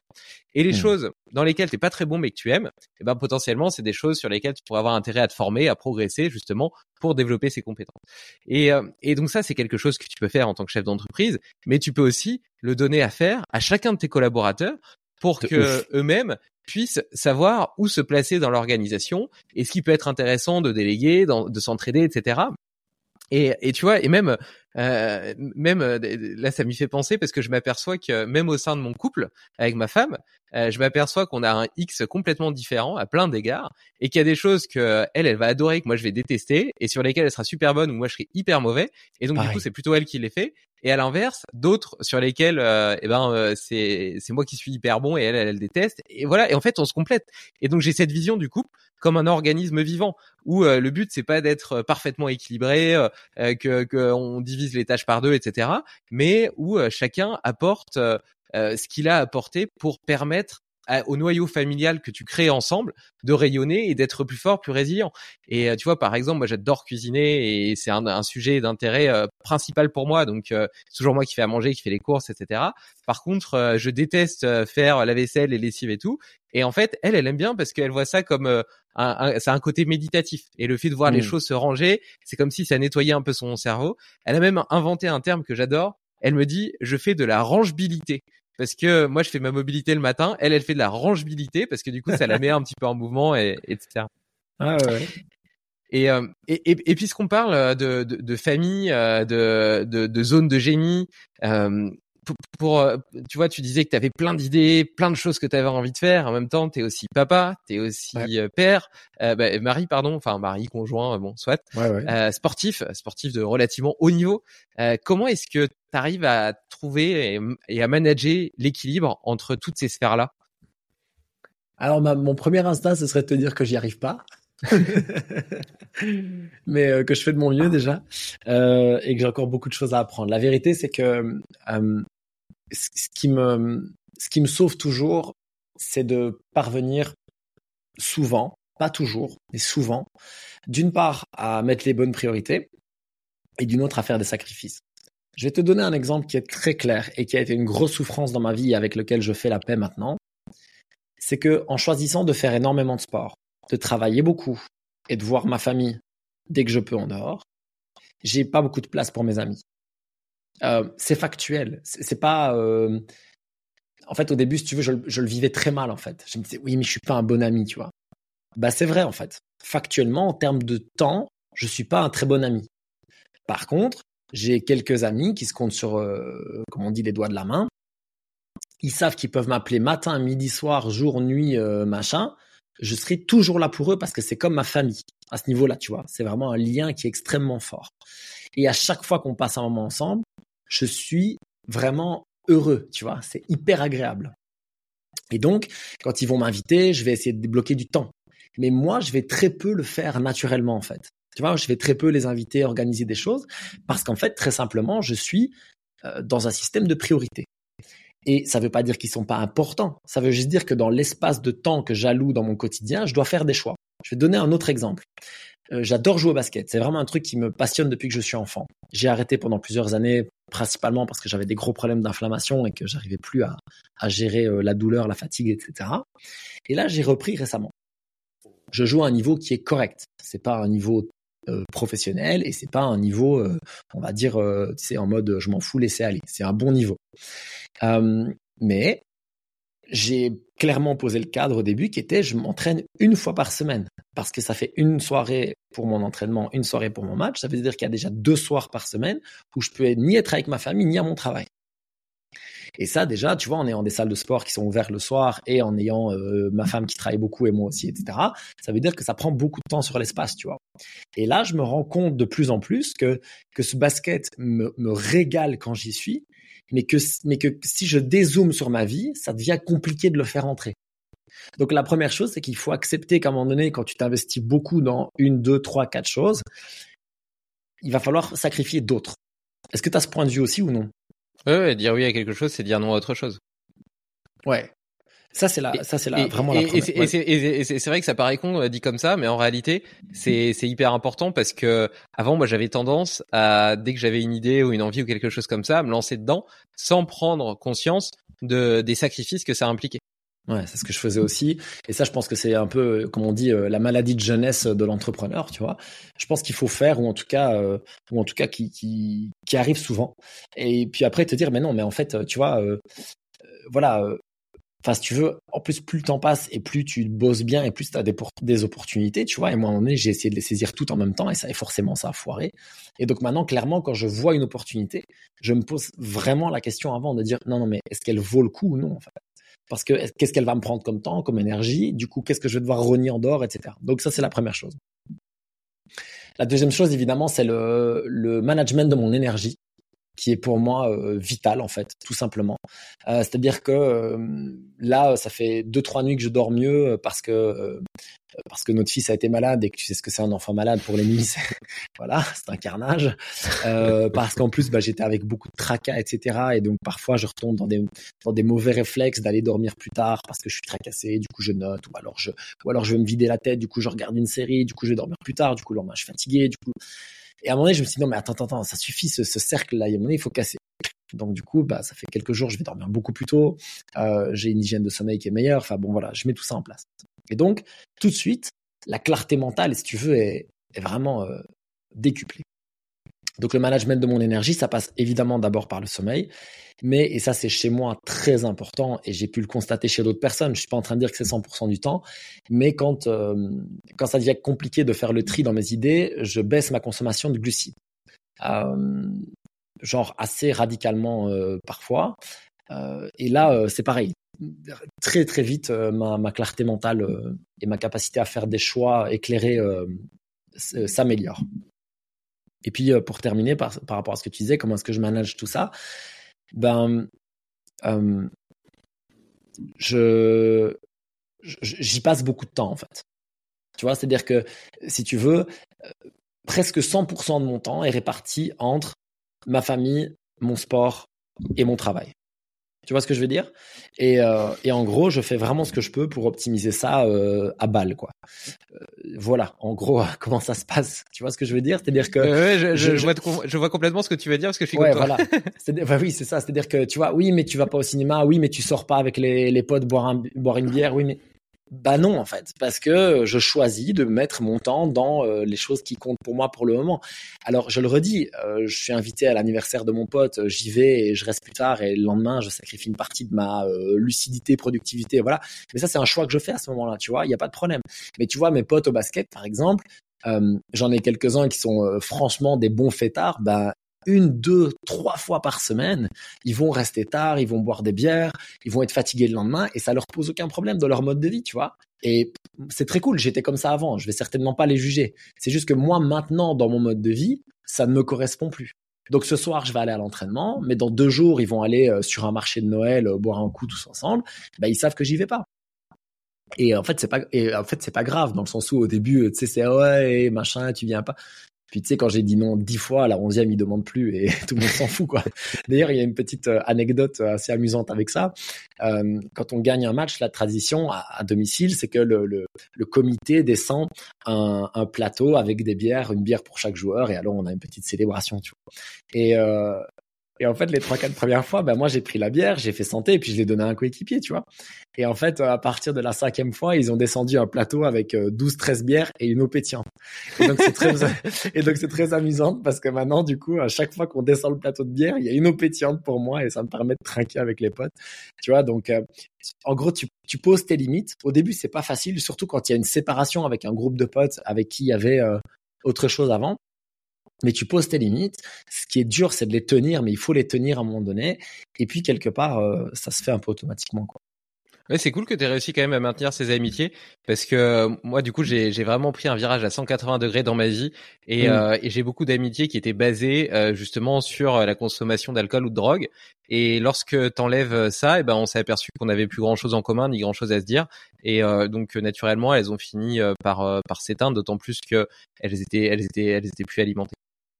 Ouais, je, je les ai pas maintenues toutes, hein, soyons bien clairs. On, sent effectivement, il y a vraiment des relations comme ça qui étaient euh, plus majoritairement basées, ouais, voilà, sur la fête, sur l'alcool, etc. Et euh, et à un moment donné, voilà, il y a, un, y a un changement qui se fait. Et euh, et après, il y a certaines personnes qui comprennent et d'autres pas. Et il y a des gens qui choisissent de rester dans ta vie et d'autres pas. Et quelque part, euh, le seul truc, comme je te dis, c'est de faire la paix avec ça, en fait. Ouais, Ouais, complètement. C'est vrai qu'au début, euh, tu as, une forme de tension. Et puis, en fait, c'est une forme de tension qui est même pas euh, liée à ta volonté, mais plutôt à l'image que tu penses devoir avoir d'un point de vue social, où tu te dis, euh, bah, c'est des, des super vieux amis, ça fait longtemps que je les connais, etc. Donc, il faut que je les garde, malgré le fait que, en réalité, ils te tirent pas vers le haut, ils t'inspirent pas spécialement. Et puis, bon, bref. Euh, quoi qu'il en soit, euh, je, je te rejoins euh, bah, évidemment sur tout ce que tu as dit, puisque j'ai plus ou moins la même vie. Mais sur ton point, et d'ailleurs ça va me faire la transition vers l'alimentation, ce serait quand même bien qu'on en parle un petit peu, puisque c'est ta passion. mais sur, sur, cette consommation des glucides, je fais, je fais du jeûne intermittent. Et, euh, et, donc il y a plein d'avantages au jeûne intermittent, l'autophagie, etc. Le fait de nettoyer tes intestins. Euh, là, tu vois, j'ai eu mes dernières analyses de sang où je regarde mon, mon, mon hémoglobine glyquée. Euh, qui est un petit peu un signe de la caramélisation du cerveau. Et, euh, et je trouve que le jeûne intermittent a un effet hyper puissant euh, sur la normalisation de, de, de ce facteur-là. Euh, et tu vois, je suis à 5,1, ce qui est ce qui est plutôt bien. et, et donc il y a plein d'avantages chantés. Mais et mais surtout, je m'aperçois que j'ai une clarté d'esprit, une énergie, hum. une vivacité de dingue en faisant ça, tu vois. Et, et bien avant la santé, c'est c'est aussi et surtout pour ça que je le fais. Et, et le midi, je mange pas ou peu de glucides. Quand je dis pas de glucides, en réalité, je mange pas de féculents, mais euh, mmh. je vais forcer, je vais peut-être manger un, un, fruit en dessert. Et donc ça va principalement être des légumes, des oléagineux, des huiles, euh, des œufs, des poissons gras. Et puis euh, et puis un fruit de saison en dessert. Je suis je suis pas en mode cétogène à me dire bah non je vais pas manger de clémentine ou de ou de ou de pommes parce qu'il y a trop de trop de trop de glucose dedans. J'en suis pas à ce point-là, mais ça reste quand même très minoritaire. Et ça, ça a été franchement un game changer sur mon énergie de, de, de l'après-midi, où, euh, où je me sens, euh, je me sens pleinement, euh, pleinement incroyable. en maîtrise de mon énergie l'après-midi, tu vois. Et donc le soir, je vais, j'ai potentiellement plutôt mettre des glucides le soir, tu vois. D'autant plus que je m'entraîne en fin de journée.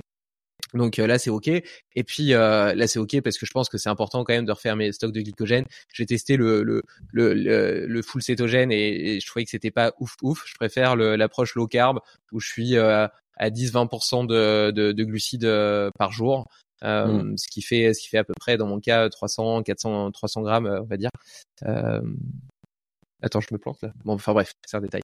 Euh, 300, 300, 400 calories plutôt parce que 300, oui, 300 calories, voilà, c'est ça. Oui, oui, c'est ça. Oui, c'est ça. Il me semblait mhm. bien que je me plantais. Euh, et c'est parce que c'était pas, c'était pas la conclusion à laquelle je voulais arriver. Euh, quoi qu'il en soit, euh, et donc voilà, et donc le soir, tu vois, je m'en fiche parce que de toute façon, euh, bah le soir, ma journée elle est finie. je vais avoir peut-être des activités beaucoup plus basées sur la détente, où je vais lire des livres, passer du temps avec ma femme, avec ma fille. Donc tu vois, c'est ok. Donc je trouve que c'est bien d'un point de vue fenêtre métabolique, mais c'est aussi bien d'un point de vue organisation de ma journée parce que j'ai pas besoin de la même énergie pour affronter les, les demandes de mon travail que pour avoir des activités sociales. C'est clair. Ce, que, tu racontes est vraiment intéressant et forcément, c'est des conclusions auxquelles je suis déjà arrivé euh, et dont j'ai déjà parlé en long et en large dans mes programmes, dans mes formations, dans, mon, dans ma chaîne YouTube, etc. Euh, c'est vraiment cette idée. On voit que, même chez les gens qui tolèrent bien les glucides, hein, puisque on voit donc toi tu le vois avec les ApoE euh, et, euh, typiquement Julien Vénesson, on avait parlé euh, euh, avec ses profils N1, N2, N3, où on voit bien qu'il y a des gens qui sont quand même plus à l'aise avec les glucides que d'autres en termes de métabolisme, en termes de euh, du coup de stockage des graisses, etc. Euh, malgré tout, j'ai rencontré encore personne qui, est, qui était high carb et qui est passé en low carb et qui n'a pas vu d'amélioration sur son sur ses fonctions cognitives. En fait, c'est surtout ça qui est impressionnant. Comme tu le disais, avec le jeûne et le low carb, c'est vraiment ta capacité à avoir cette clarté mentale, à réfléchir, à pas chercher tes mots, à, aller plus vite et surtout, comme je te disais, à faire le tri. Euh, les glucides sont euh, il y a le problème de l'insuline dont on parle énormément, de la glycémie, du coup de la, réaction avec l'insuline. Et puis il y a vraiment euh, ce, lien immédiat avec euh, l'inflammation, l'anxiété. Et, pour moi qui ai des, petits un, background un peu cyclotimique, si tu veux on peut en parler après. Les glucides vont avoir un impact très fort aussi sur, comme je te disais, un peu le, c'est le cerveau qui rebondit sur les murs là comme ça, tu vois. Cette incapacité à, faire le tri dans, dans à la fois tes pensées et tes émotions. Et donc, je trouve que ton, ton, ton repas de midi, il est, il est juste top, en fait. Et le petit fruit que tu vas prendre en dessert, euh, à moins que tu sois vraiment extrêmement sensible aux glucides, il va avoir euh, aucune incidence, d'autant plus que tu le manges après euh, fibres, protéines et graisses. Donc, l'impact sur ta glycémie va être extrêmement lissé. donc, finalement, il pose vraiment pas de problème. En plus, tu es sportif, donc enfin, ça fait vraiment un million de raisons pour lesquelles ce fruit ne pose juste aucun problème. Et euh, par rapport au jeûne intermittent, euh, je, me fais l'avocat du diable. Pourtant, euh, tout le monde sait que j'ai prôné, que je prône encore le jeûne intermittent dans, beaucoup de cas. la question, c'est l'impact que ça a dans ta vie par rapport à ton, pardon, ton hémoglobine glyquée notamment. Est-ce que à calories égales, tu aurais le même impact ou pas? Donc ça veut dire que si tu répartissais ta portion énergétique de tes... donc tu manges deux fois par jour avec peut-être une collation au milieu de temps en temps, c'est ça? Ouais, deux fois par jour. En fait, en fait, je trouve que, euh, je pense que, euh, je rebondis juste là-dessus. Je pense que ça aurait été compliqué de manger deux fois par jour avec un régime plus riche en glucides, parce que, euh, en fait, j'ai beaucoup plus facile à ingérer plus de calories entre guillemets sur un repas avec un régime low carb, étant donné que un gramme de, de, de lipides ça fait 9 calories, vs un gramme de glucides ça fait ça en fait que 4. Ouais, et en plus. et puis c'est moins lourd, etc. Tu vois, à un moment, je faisais pas mal de muscu, et donc j'ai voulu changer de gabarit. Je me souviens, je mangeais 100 grammes de, de flocons d'avoine le matin ou flocons de sarrasin, 100 grammes de riz euh, sec euh, le midi, des, des pancakes au goûter, et puis le soir de nouveau 100 grammes de riz sec. Et donc au final, je me sentais lourd toute la journée, toujours en train de digérer, etc. Enfin, une horreur. Ouais. ouais. toujours en train de digérer, et en plus quand tu manges comme ça. Euh... Alors là, avec les quantités que tu prenais, ça m'étonnerait, mais très souvent, on va aussi avoir plus souvent faim. Euh, c'est-à-dire que pour avoir mangé euh, low carb, cétogène, pour avoir jeûné euh, soit plusieurs jours, soit juste en intermittent, enfin, tu sais, moi, je, je, suis mon premier cobaye, quoi. et donc, l'idée, c'est que tu peux quand même remarquer que quand tu manges low carb ou cétogène et que tu manges suffisamment, t'as pas faim pendant des heures en fait, mmh. des heures quoi. et, euh, et, ça c'est beaucoup moins vrai quand tu manges des glucides. la plupart des gens qui démarrent leur journée avec un repas riche en glucides ou en tout cas majoritairement glucidique très souvent ont faim euh, par la suite, euh, rapidement. Et donc, mm. euh, et donc cette gestion de la faim, elle est top. Et donc, juste pour en revenir à ça, je me fais l'avocat du diable, c'est est-ce que l'impact que, que, que, tu vois sur ton hémoglobine glyquée, est-ce que finalement, si tu avais exactement le même apport énergétique, mais sur trois repas avec un premier repas à peut-être 9 heures du matin, euh, est-ce que ce serait différent ou pas? Ce serait, je trouve, assez intéressant de le constater, d'autant plus que ton premier repas, si tu le construisais avec euh, tes œufs, tes légumes, etc., aurait pour ainsi dire aucun impact sur ta glycémie, donc euh, très peu de ce, de ce processus dont tu parles de, de, caramélisation du cerveau. donc voilà, c'est juste une question, il faudrait tester ben, avec je je trouve. Je l'ai testé parce qu'avant je prenais une omelette le matin avec des tomates et des brocolis, tu vois.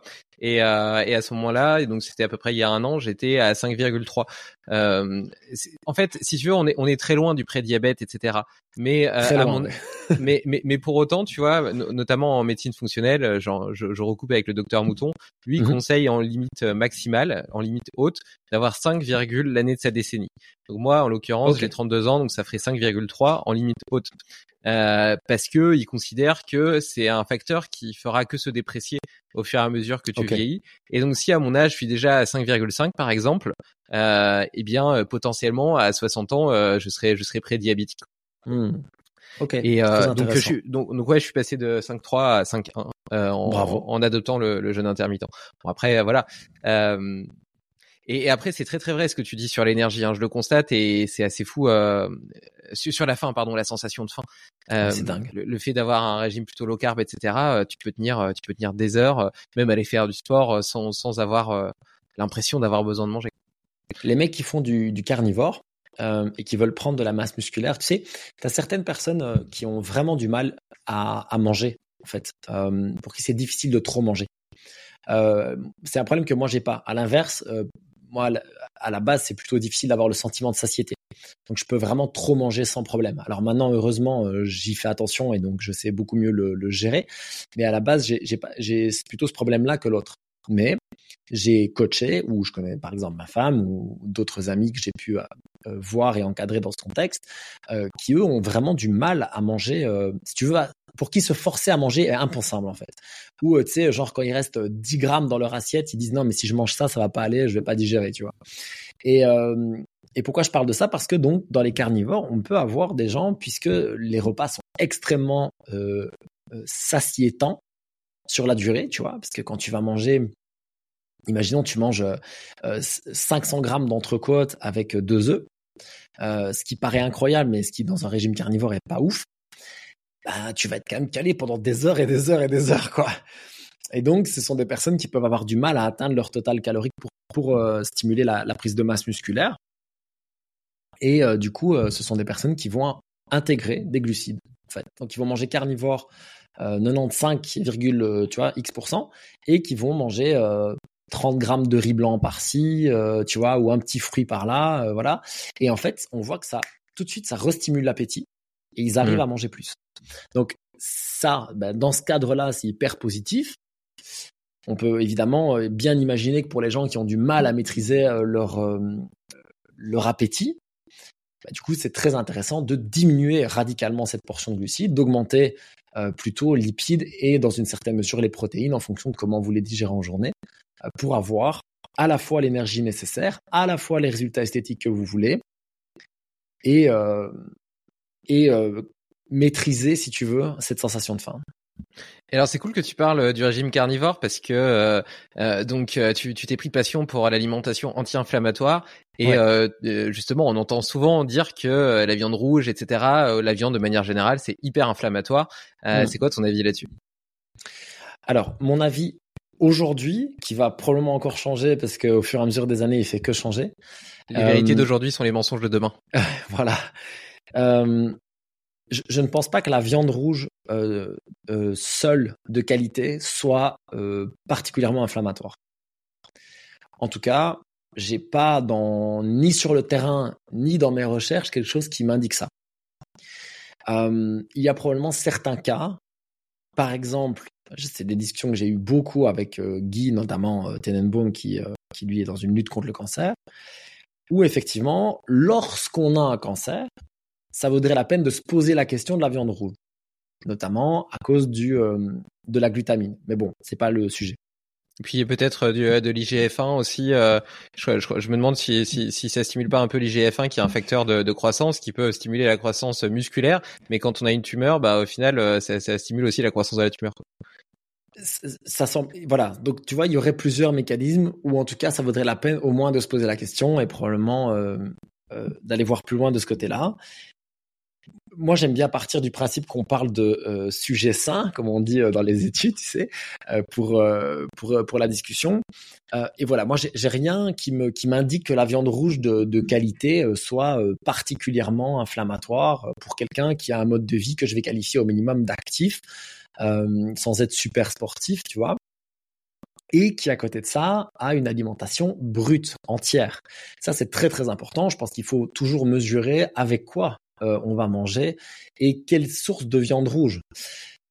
Si tu vas lire entre les lignes dans certains, certaines études épidémiologiques qui accusent la viande rouge de tous les maux, euh, tu vas voir que déjà il y a énormément énormément de facteurs confondants et en plus on te dit pas quelle viande rouge.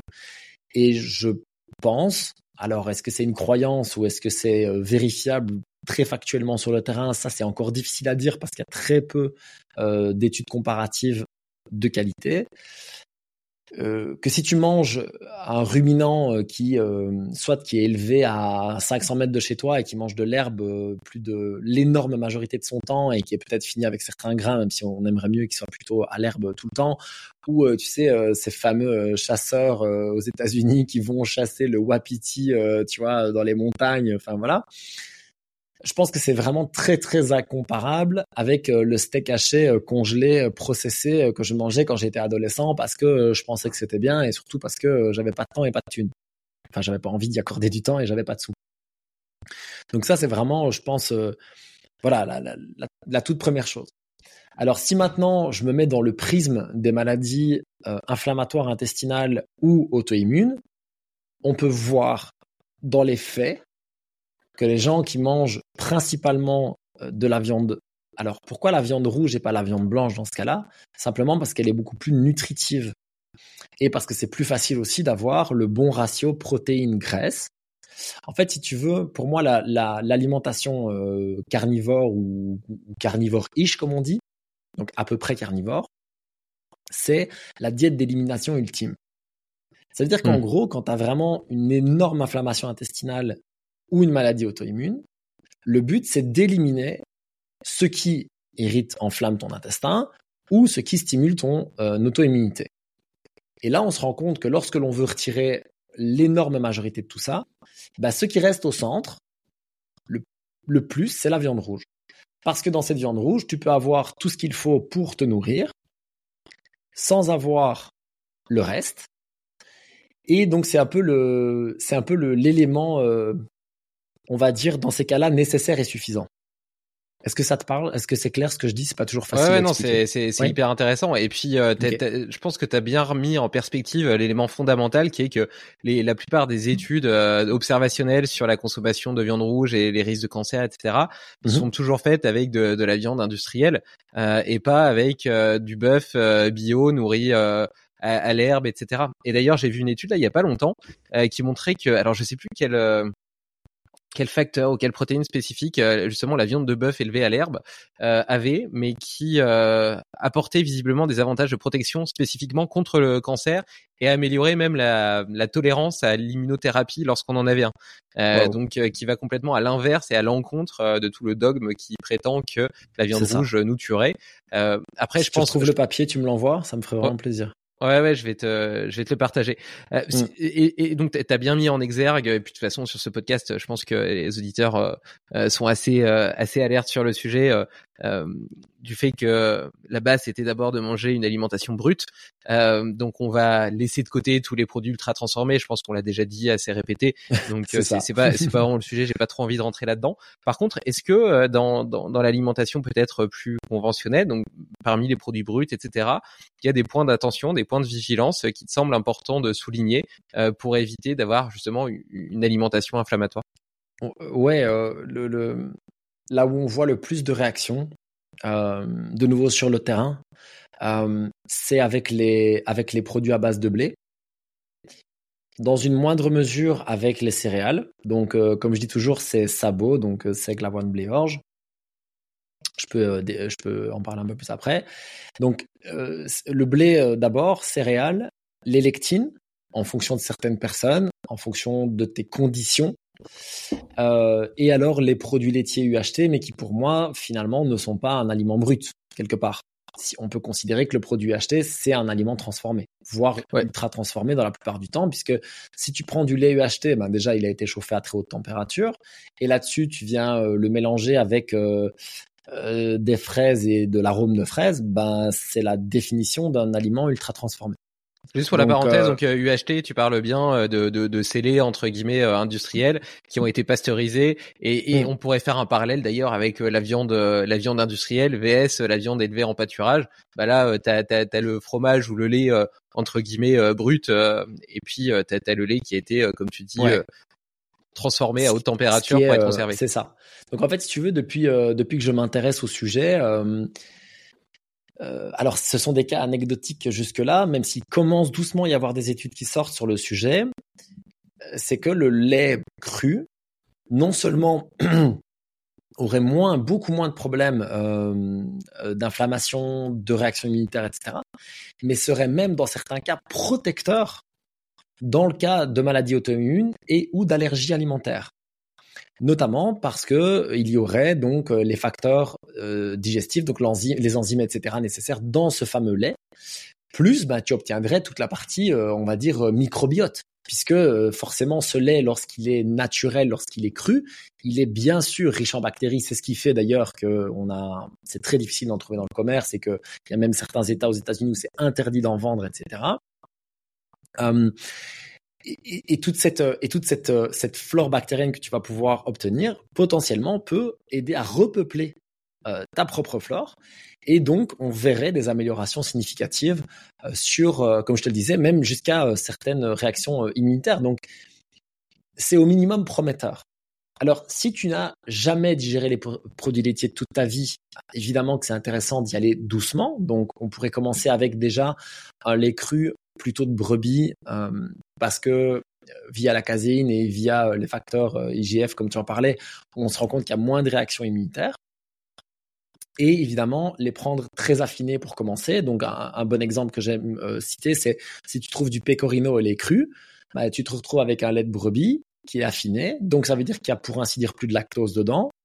Et donc, tu vas te retrouver avec quelque chose qui est, on va dire, une très bonne entrée en matière, tu vois, un très bon premier test en fait. Euh, là où euh, euh, certaines personnes vont, voilà ici, enfin moi j'ai eu vraiment beaucoup de problèmes avec les produits laitiers à une époque suite à, mes problèmes de ventre. Et ici, les produits au lait cru ont l'air de bien fonctionner. Le seul truc que j'ai fait une fois que j'aurais pas dû faire à ce point, c'est que j'ai fait du kéfir de lait cru de vache et j'en ai bu trop. Et là, par contre, je l'ai payé. Euh, je l'ai vraiment senti. Je pense que j'y suis allé trop fort, trop vite. Tu vois ce que je veux dire euh, Mais euh, voilà, en tout cas, c'est une piste. Donc, tu me demandais les choses dans les aliments bruts, produits à base de blé en 1 et, et lectine, clairement. ce sont vraiment les choses que, que je retrouve le plus souvent chez les, gens qui ont des problèmes euh, voilà, d'intestin, d'immunité, etc. Puisque ce sont des sujets que j'ai beaucoup abordés sur ma chaîne, puisque moi-même j'ai eu une partie de ces problèmes. Eh bien, euh, voilà, j'ai beaucoup de gens avec qui j'ai des témoignages, avec qui j'ai des coachings. Et, franchement, c'est incroyable l'impact du, fait de retirer les céréales dans la vie des gens, en fait. C'est juste dingue. C'est incroyable. clarté mentale, parfois perte de poids, beaucoup plus de, euh, de, symptômes digestifs, parfois des migraines qui disparaissent. Enfin, c'est juste un truc, euh, un truc de, fou euh, qu'on peut avoir. Donc moi, je commence toujours par là en fait. Alors, comme tu l'as dit, une fois que l'ultra transformé, hein, voilà, les sodas, bon voilà. Mais c'est vraiment quasiment toujours par là que je commence, en fonction des cas et avec les produits laitiers. Donc dans, dans, les céréales, tu retires aussi tout ce qui est riz, millet, etc. Non, pas dans un premier temps. Donc, si tu veux, c'est très amusant parce que j'ai parlé de ça dans un coaching récemment. Donc, j'ai un, j'ai un client en coaching qui a une maladie auto-immune. Et donc, je lui explique que quand tu veux créer un changement alimentaire, tu peux y aller euh, par euh, soit par la droite, soit par la gauche. Donc, je, vais essayer de te donner l'image, d'accord? Donc, d'un côté, tu démarres, euh, tu es en situation A et tu veux aller en situation B. Alors, c'est quoi la situation B? La situation B, c'est là où tu as trouvé ton équilibre de vie, ton équilibre alimentaire, là où toi, tu te sens bien, entre guillemets, pour toujours, même si l'idéal, ce serait de varier avec les saisons, de varier avec l'âge, avec ton activité sportive, etc. On est bien d'accord. Mais admettons que tu aies trouvé cet équilibre. Point A, point B. Soit tu vas petit à petit créer des changements et tester ce qui fonctionne et garder l'alimentation la plus large possible qui fonctionne pour toi et te rapprocher du point B. Donc, par exemple, ce serait commencer par enlever l'alimentation ultra transformée, diminuer ton sucre et puis t'attaquer aux céréales et garder le millet, le riz, etc. Ça, c'est l'approche de ce côté. Moi, ce que j'appelle par la gauche. Et puis, tu peux aller par la droite. Par la droite, c'est quoi? C'est de dire, je vais retirer tout et puis je vais réintroduire et voir ce qui fonctionne. Donc, la façon dont moi je décide en coaching, si on commence par la gauche ou par la droite, c'est en fonction de la gravité, je mets des guillemets, la gravité de l'état de la personne. Donc, cette personne qui a une maladie auto-immune, il est évident qu'on a bien plus intérêt à commencer par la droite parce qu'on va avoir une, meilleure euh, euh, diminution des symptômes. Mais attention, pourquoi est-ce que je dis par la droite? Parce qu'elle a déjà essayé plein de choses par la gauche, en fait. Elle a déjà mmh. essayé d'enlever ça, d'enlever ça, d'enlever ça, d'enlever ça, et rien n'a l'air de fonctionner. Donc je dis, bah écoute, on va aller dans l'autre sens maintenant. On va arrêter d'enlever les aliments un par un. Ce qu'on va faire, c'est qu'on va tout virer. Donc là, tu, tu pars limite sur une euh, diète carnivore, et puis euh, petit à petit, tu rajoutes des trucs. Exactement. Alors je veux juste que être très clair là-dessus. D'une part, je vais jamais prendre cette décision tout seul et je vais toujours accompagner ça d'un suivi médical, ok? Et la deuxième chose, c'est que je vais très rarement, très rarement euh, implanter l'idée moi-même. C'est-à-dire qu'en fait, très souvent, ce sont des gens qui viennent vers moi et qui me disent l'exemple de ce gars-là, qui me dit voilà, euh, je me suis intéressé à tout ça, j'ai mangé carnivore pendant une semaine, j'ai cru revivre, mais j'arrive pas à le tenir au niveau social. Comment est-ce que je gère? D'accord? Donc là, c'est vraiment une démarche qui vient de lui. Donc bien sûr, on va faire des tests, on va être certain que tout va bien, et puis on va discuter. Ben voilà, est-ce que tu vas aller par la droite ou par la gauche? Et donc, euh, comme tu dis, un espèce de carnivore. Alors, on se rend compte que dans le cas des maladies inflammatoires de l'intestin, dans le cas, euh, tu vois, du, bon vieux syndrome de l'intestin irritable, dans le cas des maladies très inflammatoires, euh, style fibromyalgie, etc. Et dans, ces maladies-là, on n'a pas besoin, enfin, on n'a pas besoin. La plupart du temps, on n'a pas besoin d'aller jusqu'au carnivore, en fait si tu veux, le, point extrême de l'autre côté, il est, il est plus proche, quoi. Tu vois? Donc, on se rend compte que, par exemple, chez la plupart des gens, garder euh, certains, euh, certains tubercules, euh, garder certains fruits, garder de l'huile d'olive, la plupart du temps l'avocat, ces aliments-là, la plupart du temps, pas toujours, la plupart du temps, vont fonctionner. Avec les maladies auto-immunes, c'est plus difficile. C'est plus difficile de faire le tri. Parce que tu peux avoir vraiment des petites choses qui déclenchent cette immunité. Et du coup, le fait de commencer avec, un, système un peu plus radical permet de revenir. Moi, mon but, c'est toujours à la fin que la personne trouve son équilibre. Alors après, est-ce que son équilibre à la personne, il sera plutôt au centre, ou plutôt à gauche, ou plutôt à droite? Ça, ça va dépendre de chacun. Mais donc, le but, c'est d'arriver à trouver ça. Vas-y. Non, non, vas-y, termine. Euh, donc, l'idée, tu, tu, tu vois, c'est ce que je te disais, c'est que tu parlais du, du millet et du riz bah, si j'ai quelqu'un qui a vraiment des symptômes immunitaires très forts, on les enlève aussi. Et puis, une fois que les symptômes iront mieux, on va réintroduire. Si j'ai quelqu'un qui a des simples, je mets des gros guillemets parce que je sais que c'est très dur de vivre avec ce genre de maladie, mais un simple côlon irritable, on va y aller plus en douceur. Parce qu'en plus, c'est des gens qui sont en général assez moins prêts à faire des changements radicaux. Et donc, on va d'abord, voilà, enlever les céréales, enlever les produits laitiers, enlever le sucre, enlever les produits ultra transformés. Et déjà, rien qu'à partir de là, on va voir si ça va mieux ou non. Et, honnêtement, c'est vraiment du, 20-80, quoi. C'est-à-dire que tu te rends compte que quand tu enlèves euh, les additifs pourris, que tu enlèves les céréales et que tu enlèves les produits laitiers UHT, tu as une amélioration des symptômes qui est radicale. Mmh. Et après, on se retrouve avec des gens qui ont aussi des problèmes avec les lectines et avec les fibres. Et donc, on s'attaque à ça. Les lectines, tu les trouves dans quoi? Euh, bah, Déjà, les céréales. Euh, les céréales et les légumineuses sont vraiment les deux sources les plus, euh, on va dire, évidentes. Après, il y a des moyens de les préparer, etc., qui vont diminuer la. En les entremper En les faisant tremper, en les, en les cuisant aussi, en les faisant bouillir notamment. Euh, dans certains cas, la, la, germination et la fermentation peuvent aussi aider. Euh, et on a donc euh, céréales légumineuses et après ça va être euh, euh, grains, graines, etc. Donc les oléagineux, les graines, style tu sais les graines de tournesol, tous ces trucs là. ce sont vraiment les sources principales de lectine qu'on va avoir dans l'alimentation. L'idée, c'est que, de nouveau, tu vois, est-ce que je commence par la droite ou par la gauche? Donc, est-ce que j'enlève toutes les lectines et puis que je réintroduis un petit peu et je vois? Ou est-ce que je me dis, ben, je vais déjà commencer par euh, mieux préparer mes légumineuses et euh, typiquement euh, retirer la peau de, de, de, mes courgettes, par exemple, et voir. Parce que les solanacées aussi, donc courgettes, poivrons, tomates, etc., contiennent aussi des lectines. Et, et chez certaines personnes, la sensibilité peut aller jusque là, jusqu'à euh, la peau des la peau des courgettes, les grains des courgettes, etc. Et donc, euh, si tu veux, moi j'ai une, espèce de technique euh, de d'alimentation qui permet de d'avoir une diète extrêmement pauvre en lectine et de garder quand même de la variété. Parce qu'en fait, ce qui est très difficile pour les gens, c'est de perdre la variété d'alimentation. Parce que d'une part, on a été un petit peu, je pense, euh, endoctriné avec cette idée de il faut manger varié, tu sais, toutes les couleurs de tout, tout le temps, machin. Euh, un truc qui me rend hystérique, c'est euh, alors euh, il faut manger tout, en ce compris les Kinder Bueno, tu vois. euh, c'est un produit de saison, Jacques. Voilà. Non, s'il te plaît. Alors, voilà, ça je, je, je peux pas. Euh, mais bon, bref. Donc l'idée qu'il faut manger tout, par exemple, euh, c'est faux. Alors, ça ne veut pas dire que c'est pas cool de manger tout. Ça veut juste dire que pour le moment, tu as autant de preuves euh, dans un sens que dans l'autre, qu'avoir une, une, une, extrême variété dans ton alimentation soit bon pour toi. Je ne suis pas en train de dire qu'il faut manger tout le temps la même chose. Je suis juste en train de dire qu'on pourrait, en théorie, euh, créer une assiette parfaite. Une assiette. Euh, tu vis, tu vis où Je sais, je sais pas en fait. J'habite, j'ai déménagé là il y, a, il y a cette année au bord du lac Léman à Évian. Ah, classe. T'as encore, t'as encore des vraies saisons. Ouais. Je pense que t'as encore une vraie différence entre l'été et l'hiver. Ouais, mais par contre, j'étais à euh, Montpellier avant et clairement, ça, il y, avait un énorme été et puis un énorme hiver, quoi. ok, c'est ça. Donc, on pourrait imaginer que t'aurais, tu pourrais avoir deux assiettes idéales par an.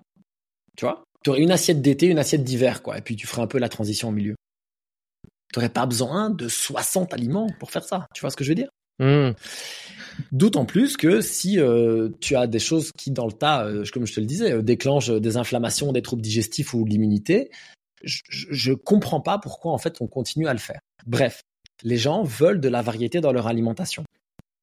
C'est pour ça que, en fonction de où tu es prêt à faire des changements, des ce qu'on va appeler des sacrifices, hein, eh ben on va commencer, comme je te le disais, par la gauche ou par la droite. Et donc, soit te dire, bah, tu as 60 aliments dans ton alimentation, il y en a peut-être 3, peut-être 10, peut-être 30 qui posent problème. On va les couper petit à petit et voir ce qui va mieux. Et là, du coup, on commence par ce que j'appelle les usual suspects, quoi, tu vois, les, les 3-4 qui sont vraiment game changer la plupart du temps, pour essayer de faire du 20-80 et de trouver tout de suite. Et du coup, la personne puisse garder une énorme variété dans son alimentation ou alors elle a déjà un peu essayé tout ça et ça marche et ça marche pas.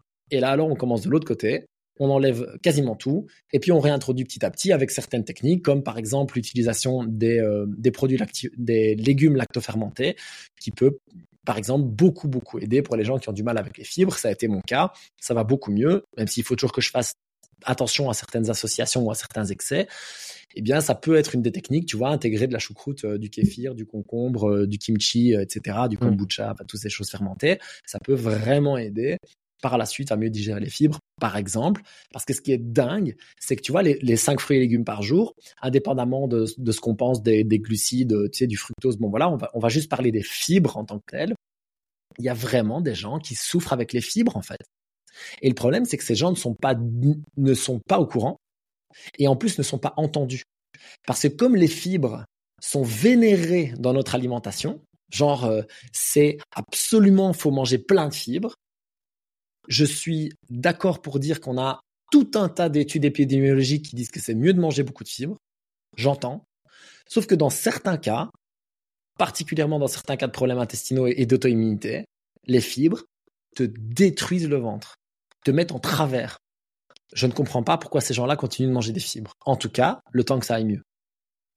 Ouais, c'est c'est hyper intéressant ce que tu partages. Euh, euh ça m'évoque plein de trucs parce que tu vois, d'un côté, il y a une partie de moi qui euh, s'intéresse à l'idéal. Et dans l'idéal, euh, tu regardes les tribus de chasseurs-cueilleurs, etc. Ils mangeaient 60 variétés de fruits et légumes par an, 60 différentes variétés différentes, tu vois. Énorme. Et, euh, et je me souviens avec le docteur Mouton, on avait justement mis en place un petit défi où euh, t'imprimais ta feuille de des légumes de saison et euh, tu devais tous les cocher pour les avoir en moins ah, tous goûter, tu vois.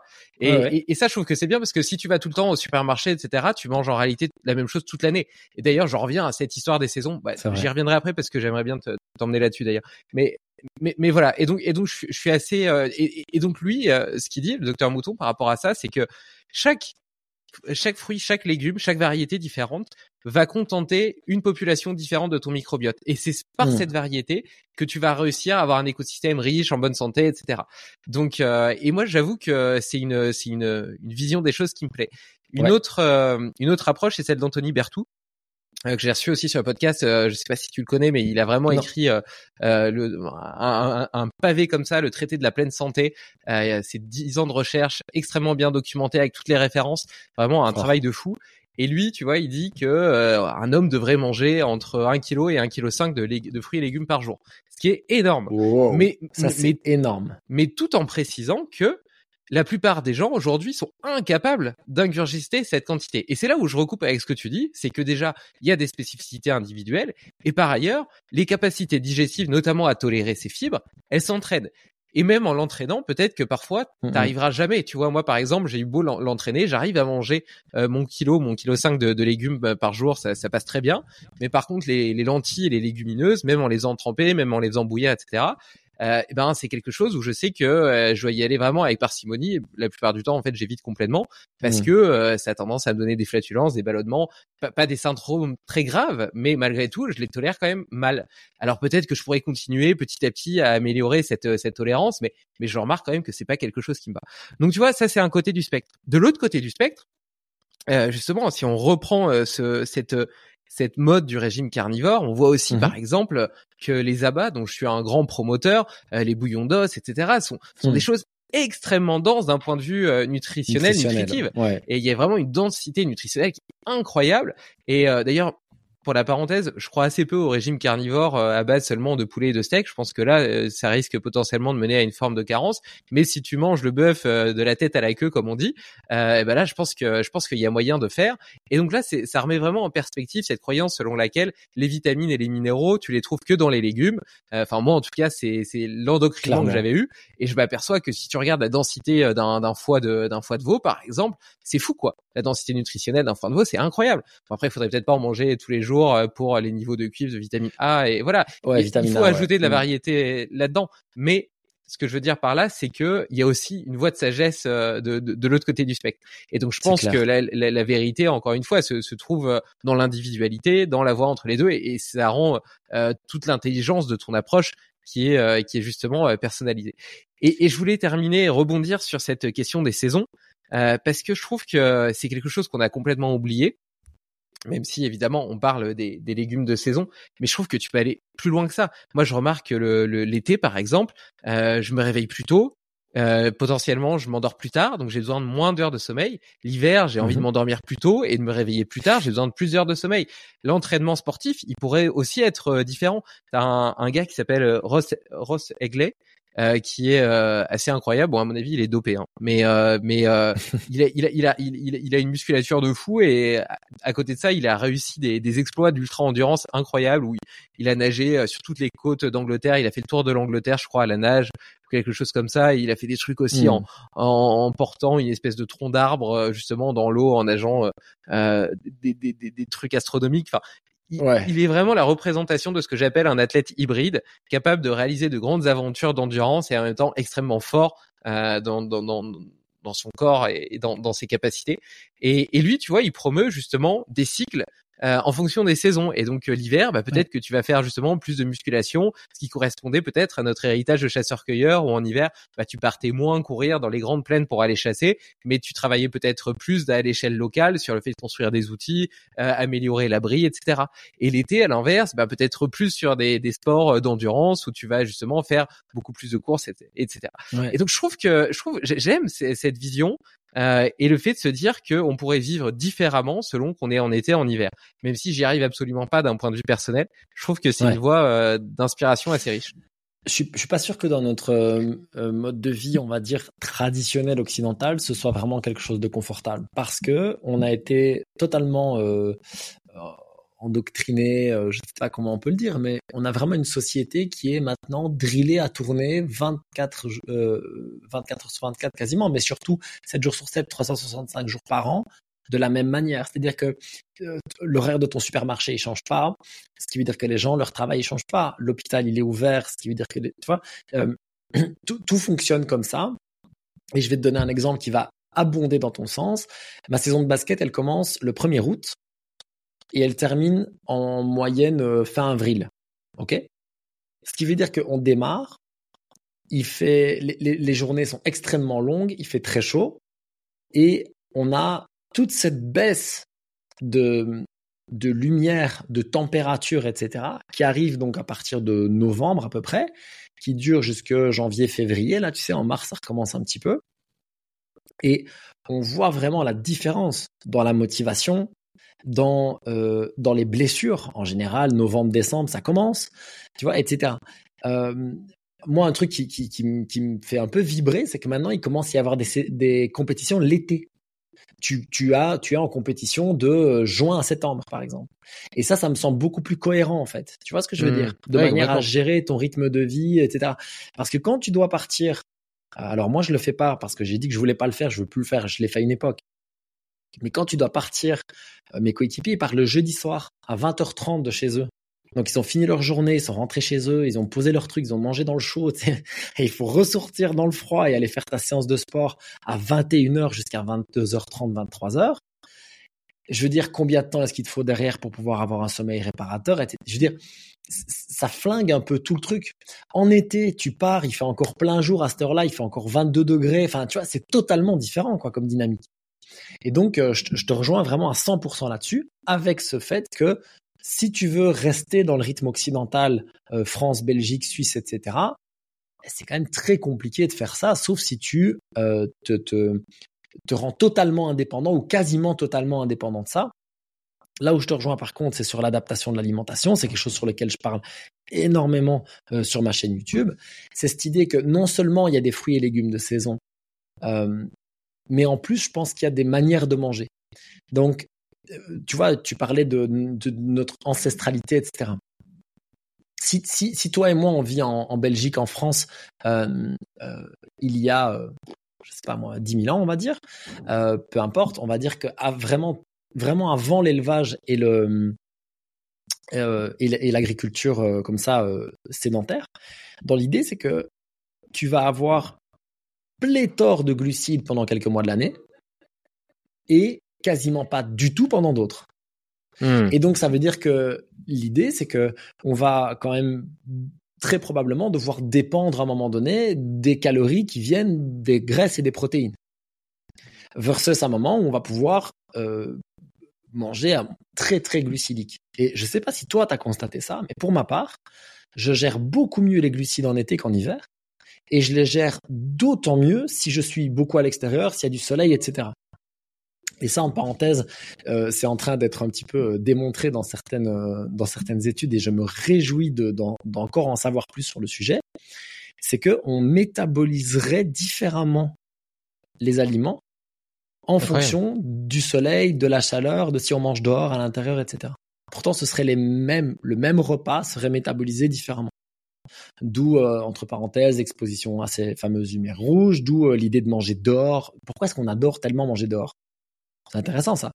T'aimes aussi ça quand il fait bon manger dehors? Ouais, ouais, carrément. C'est juste l'éclate. Et bah, pourquoi? déjà, Et déjà, ça répond à une, à une base, euh, une base physiologique qui est qu'on devrait manger quand il fait jour. Tu vois, à l'époque, on n'avait pas de lampe, etc.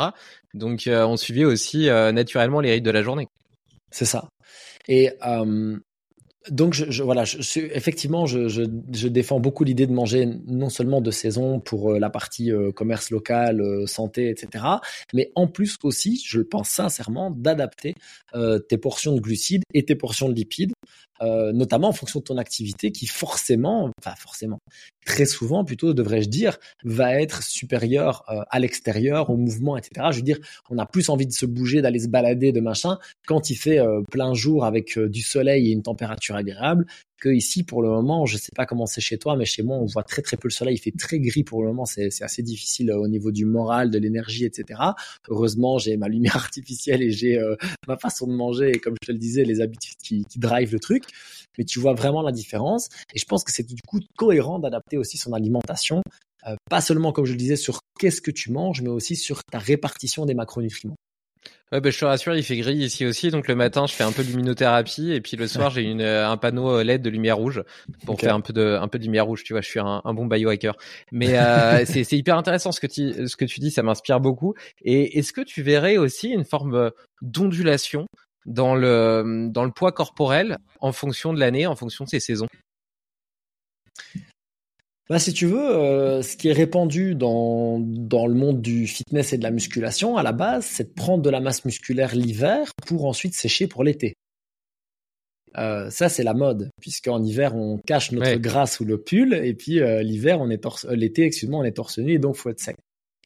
historiquement, c'était probablement plutôt l'inverse. Bah oui. Historiquement, l'hiver, on était probablement beaucoup plus sec, euh, puisqu'on était en train de, dépenser nos réserves énergétiques, puisqu'on avait beaucoup moins de, calories disponibles facilement, et que probablement qu'il y avait des périodes de jeûne et de famine même euh, qui étaient là. Alors que l'été, euh, comme je dis, euh, s'il te suffit de tendre le bras pour manger des pommes, des baies et je ne sais pas trop quoi, c'est assez évident que à ce moment-là, tu vas probablement prendre du poids. Et surtout, si tu es intelligent, ben, tu vas vouloir prendre du poids pour avoir des réserves énergétiques, puisque la graisse c'est littéralement ça, une réserve énergétique dans ton corps, pour pouvoir passer l'hiver. Donc est-ce qu'on devrait avoir une variété? Je sais pas. Moi je sais que pour avoir essayé de faire un peu euh, des prises de muscles, de masse, etc., euh, j'ai l'impression que ça fonctionne mieux quand le soleil est là. Mais est-ce que c'est énergétique? Est-ce que c'est psychologique? Je trouve que ça assez difficile à dire. T'as un point de vue toi? Non, non, moi j'en sais rien, mais je trouve que c'est une question hyper intéressante. Et, euh, et, et, en tout cas, sur la répartition des macronutriments, du coup, tu aurais tendance à être plutôt euh, cétogène l'hiver, et puis euh, limite à, ou même carnivore, à kicker euh, tous les tous les fruits et légumes en hiver, et puis l'été, à, l'inverse, à te faire des grosses salades, peut-être manger moins de protéines, mais mais plus de plus de plus de végétaux, une alimentation peut-être plus végétarienne l'été? Ouais, euh, alors pas dans les extrêmes à ce point, mais clairement dans les tendances, ouais. Oui, ah, clairement. Euh, J'aurais tendance. Euh, en tout cas, j'ai pu constater que euh, non seulement ça me réussissait très bien, mais en plus les gens avec qui j'ai pu discuter et même mettre ça en place dans leur vie, tu vois. Enfin, comme je t'expliquais, moi, je, je deal pas très bien avec l'excès de glucides, tu vois. C'est quelque chose qui me réussit pas, mais je me rends compte que que cette limite qui me convient est vraiment plus élevée en été Hmm. et particulièrement si je suis, euh, par exemple, au soleil. C'est vraiment impressionnant. Je peux vraiment manger. Euh, là, on est allé une semaine euh, dans le sud de l'Espagne il y a quelques mois avec ma femme et mon fils, et je me suis permis de manger vraiment significativement plus de glucides alors que j'étais très peu actif. Alors quand j'ai très peu actif, ça veut dire que je faisais pas beaucoup de sport, tu vois, machin. Mais par contre, c'est vrai, bah, j'allais, tu vois, j'allais à l'activité avec mon fils aussi, on allait se balader, cela. Donc on bougeait mais j'étais pas du tout dans l'intensité sportive, vraiment vraiment pas. Et j'ai pu manger euh, beaucoup plus de glucides que d'habitude et sans en avoir, euh, on va dire, les problèmes que je peux euh, que je peux avoir habituellement avec. Et ça, c'était qu'une preuve de plus. J'en ai déjà eu vraiment beaucoup. Et, et d'ailleurs, petite anecdote personnelle, j'ai eu une grosse difficulté les quelques fois où j'ai mis beaucoup de glucides l'été et où en fait j'ai continué à garder cette portion de glucides pendant l'hiver. Et là, moi personnellement, je recommence à avoir du coup euh, les problèmes que j'ai avec les glucides habituellement. Et euh, donc, quand euh, je fais un peu la boucle avec ce qu'on disait au tout départ, quand tu parlais de qu'est-ce que je fais pour l'introspection machin, je te disais que je baisse mes glucides.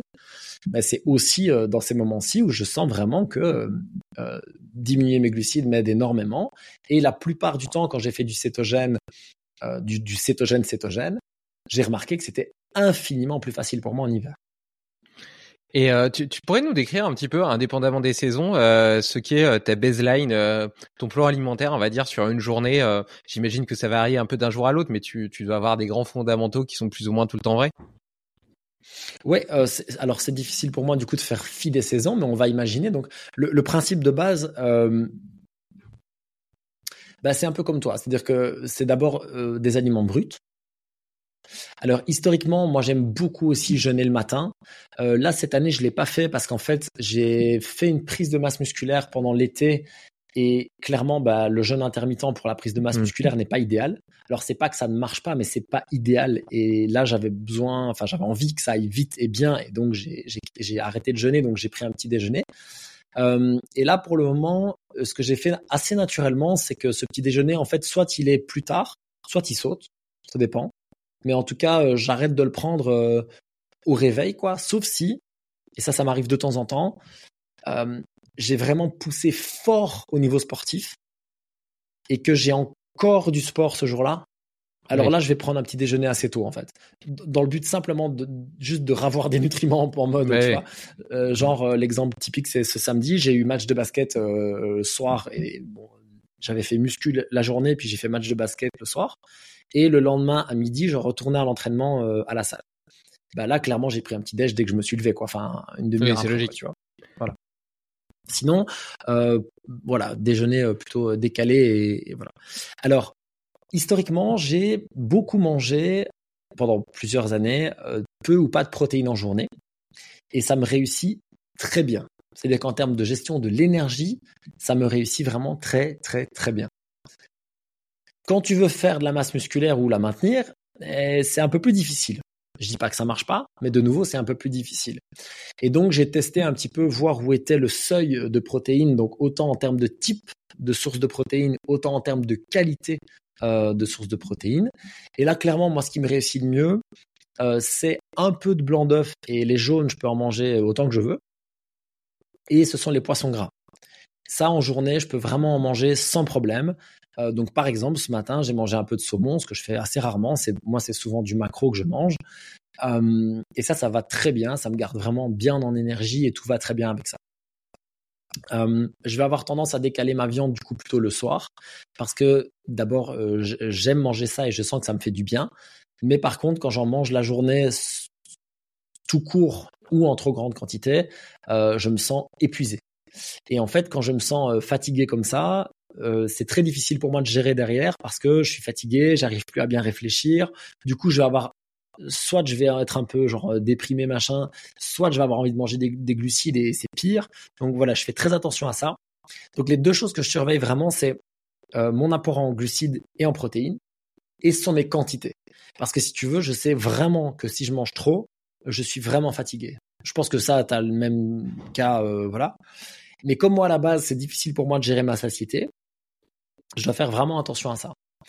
Donc, je, je, je prends vraiment le temps de m'écouter. Alors, j'ai deux manières de manger qui sont très distinctes et qui sont et qui, qui se répètent en fonction des journées. C'est-à-dire qu'en fait, soit je snack, soit je fais des vrais repas. Quand j'ai des journées très actives, euh, du style, euh, je vais donner, voilà, je- on va tourner un podcast, je vais aller m'entraîner, je vais refilmer des vidéos, euh, je vais avoir entraînement de basket le soir. Enfin, tu vois, je vais avoir des journées comme ça. euh, voilà. Là, je vais avoir tendance à manger des plus petites quantités plus souvent. Parce qu'en fait, ça me permet d'avoir quand même suffisamment de nutriments sans avoir le coup de fatigue si je mange un, un repas trop important et que je veux être très très actif derrière. Tu es toujours là? Ouais, ouais, ouais, c'est super intéressant. Ouais, Ça moi je t'entends marche. On est nickel. un peu saccadé, je sais pas ce qui se passe. Moi je t'entends, tout va bien. Ok, parfait, je continue. T'as été euh, saccadé et l'image a disparu. J'imagine que c'est juste le réseau. Désolé pour, euh, pour l'interruption. Du Pas coup, de problème. Tu t'en occuperas ou pas au montage comme tu veux. Euh, donc je disais, j'ai cette manière de manger, donc de snacker, donc vraiment des petites quantités, mais assez régulièrement, donc euh, toutes les trois, trois heures et demie, je vais manger comme ça. L'autre manière, c'est la manière plus traditionnelle, et là, je vais manger soit deux fois, soit trois fois sur la journée. Et alors, bah là, on est en hiver, à peu près. On n'est pas encore vraiment officiellement en hiver, mais chez nous, on a quand même l'impression d'y être déjà. Et donc, je vais manger pas mal de courges. J'aime vraiment bien ça. Euh, un tout petit peu de tubercules. Donc, euh, alors, pas mal de carottes, un petit peu de patates douces, tu vois. Euh, et alors, euh, un peu comme toi, je vais manger, euh, voilà, donc poisson gras, des œufs, euh, des oléagineux un petit peu. Ça dépend des fois. Il y a des moments où au niveau digestif, ça passe mieux, parfois moins bien. Donc, euh, je surveille de ce côté-là. Euh, J'aime beaucoup le chocolat noir. le chocolat noir, c'est très particulier parce que y a, y a enfin voilà, on sait qu'il y a beaucoup de vertus euh, dans le chocolat noir au niveau des antioxydants, etc. Et puis à la fois, il y a la partie euh, où c'est une stimulation, euh, une espèce de, de, de, réconfort externe. Il y a aussi la partie où ça, ça, il peut y avoir donc des antinutriments et donc, enfin bon là. Bref, je mange du chocolat noir, j'aime bien ça. mais mais pas tout le temps. Quand mon système digestif veut veut une pause, j'arrête. Et puis, euh, et puis je mange des fruits. Alors donc pendant une époque, je mangeais pas du tout de fruits d'hiver, genre vraiment euh, très anecdotiquement ou juste avant le sport pour me donner un coup de fouet. Et puis là, j'en mange un petit peu plus et jusque là, ça va, mais comme je t'ai expliqué, j'ai réduit. Donc ça veut dire quoi? Ça veut dire que ce matin, j'ai mangé un kaki. Ça veut dire que tout à l'heure, avant le sport, je vais en manger un peu plus. Donc, je vais manger une banane, je vais manger euh, une orange. Enfin, tu vois, je vais y aller un peu plus, un peu plus franc. Euh, mais je vais pas manger, comme je te disais, autant de glucides cet été. Euh, je pouvais manger 6-7 fruits sur la journée et ça passait nickel. Et, et voilà, et j'ai réussi ma prise de masse et c'était très cool. Tu vois ce que je veux dire? Mmh. Mais voilà, je, je, je, je m'ajuste à ce niveau-là. Alors par rapport aux jeunes, je vais être très clair.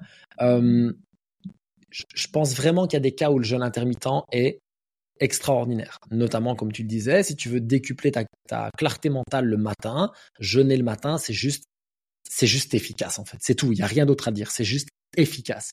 Si en plus tu es un petit peu habitué à ça et tu prends un peu d'huile MCT ou du beurre de super bonne qualité dans un café, tu vas voir que tu vas avoir l'impression d'être bah, dans désolé pour la ref, mais dans le film euh, Limitless. Euh, c'est, franchement, c'est juste dingue. Maintenant, euh, si pour la performance sportive pure et dure, le jeûne intermittent euh, peut être mis en question. Et la dernière chose pour laquelle il peut être mis en question, c'est pour les gens qui ont des difficultés à atteindre leur total protéique sur la journée. Il y a des gens qui ont beaucoup de difficultés à ça et on sait que la masse musculaire et la qualité de la masse musculaire font partie des, des piliers de la longévité, de la qualité de vie en fin de vie. Et donc, c'est capital de manger suffisamment de protéines. Et là, tu verras que en fait, chez beaucoup de gens, c'est très difficile. Et je ne sais pas si c'est pourquoi exactement, mais dans les gens que je coach, c'est particulièrement chez les femmes que c'est difficile d'avoir leur total protéique. Euh, moi, j'ai des femmes qui mangent deux œufs le matin, 100 grammes de poisson le soir et qui me disent je ne peux pas manger plus. Ça veut dire que tu te retrouves avec 13-14 dans les œufs et euh, 20 si tu as un bon poisson. Donc, tu es à 30, allez, on va dire 35 grammes de protéines sur la journée. Donc ça veut dire que pour quelqu'un qui mange, euh, qui a un poids de corps, on va dire normal ou moyen, je sais pas, de pas, 60 kilos, on est on n'est même pas au minimum recommandé en fait. Qui, qui, en plus, on le sait, est trop bas. Donc pour ces personnes-là, si elles mangent deux fois sur la journée, donc elles mangent des œufs à midi, du poisson le soir, on sait qu'à terme, ça peut poser problème. Donc ces personnes-là, je vais leur proposer soit d'augmenter leur quantité au repas si elles y arrivent, ou d'ajouter une source de protéines, soit sur le, soit sur le coup de, de, 16 heures, euh, ce qu'on appelle le goûter, soit le matin. Oui, ou si, euh, si elle rajoute des oléagineux ou, euh, ou je sais pas, des du sarrasin avec son poisson ou quelque chose comme ça, elle aura oui. aussi. Oui, mais on va quand même gager que c'est très difficile avec des oléagineux ou du sarrasin d'augmenter significativement ton total protéique sans augmenter radicalement ton total calorique. Oui, ah oui, oui, oui, c'est évident, oui. Tu vois ce que je veux dire? Donc, c'est-à-dire que les oléagineux, bah, c'est très cool. Tu vas avoir effectivement euh, pas mal de protéines. Après, il faut voir dans quelle mesure tu arrives à, bref, la biodisponibilité, etc. Mais bon, admettons. Pareil que le sarrasin, tu vas avoir quelques grammes. Mais je pense que le sarrasin, t'es pas à 10 grammes. Euh, bah voilà, 100 grammes de sarrasin, faut se les faire quand même, tu vois. Euh, non, t'as raison. Non, non, mais c'est parce que je, je, je, me disais, tu vois, peut-être que cette personne-là avait euh, des problèmes avec les protéines animales et puis euh, je disais juste que voilà, il pouvait y avoir des alternatives.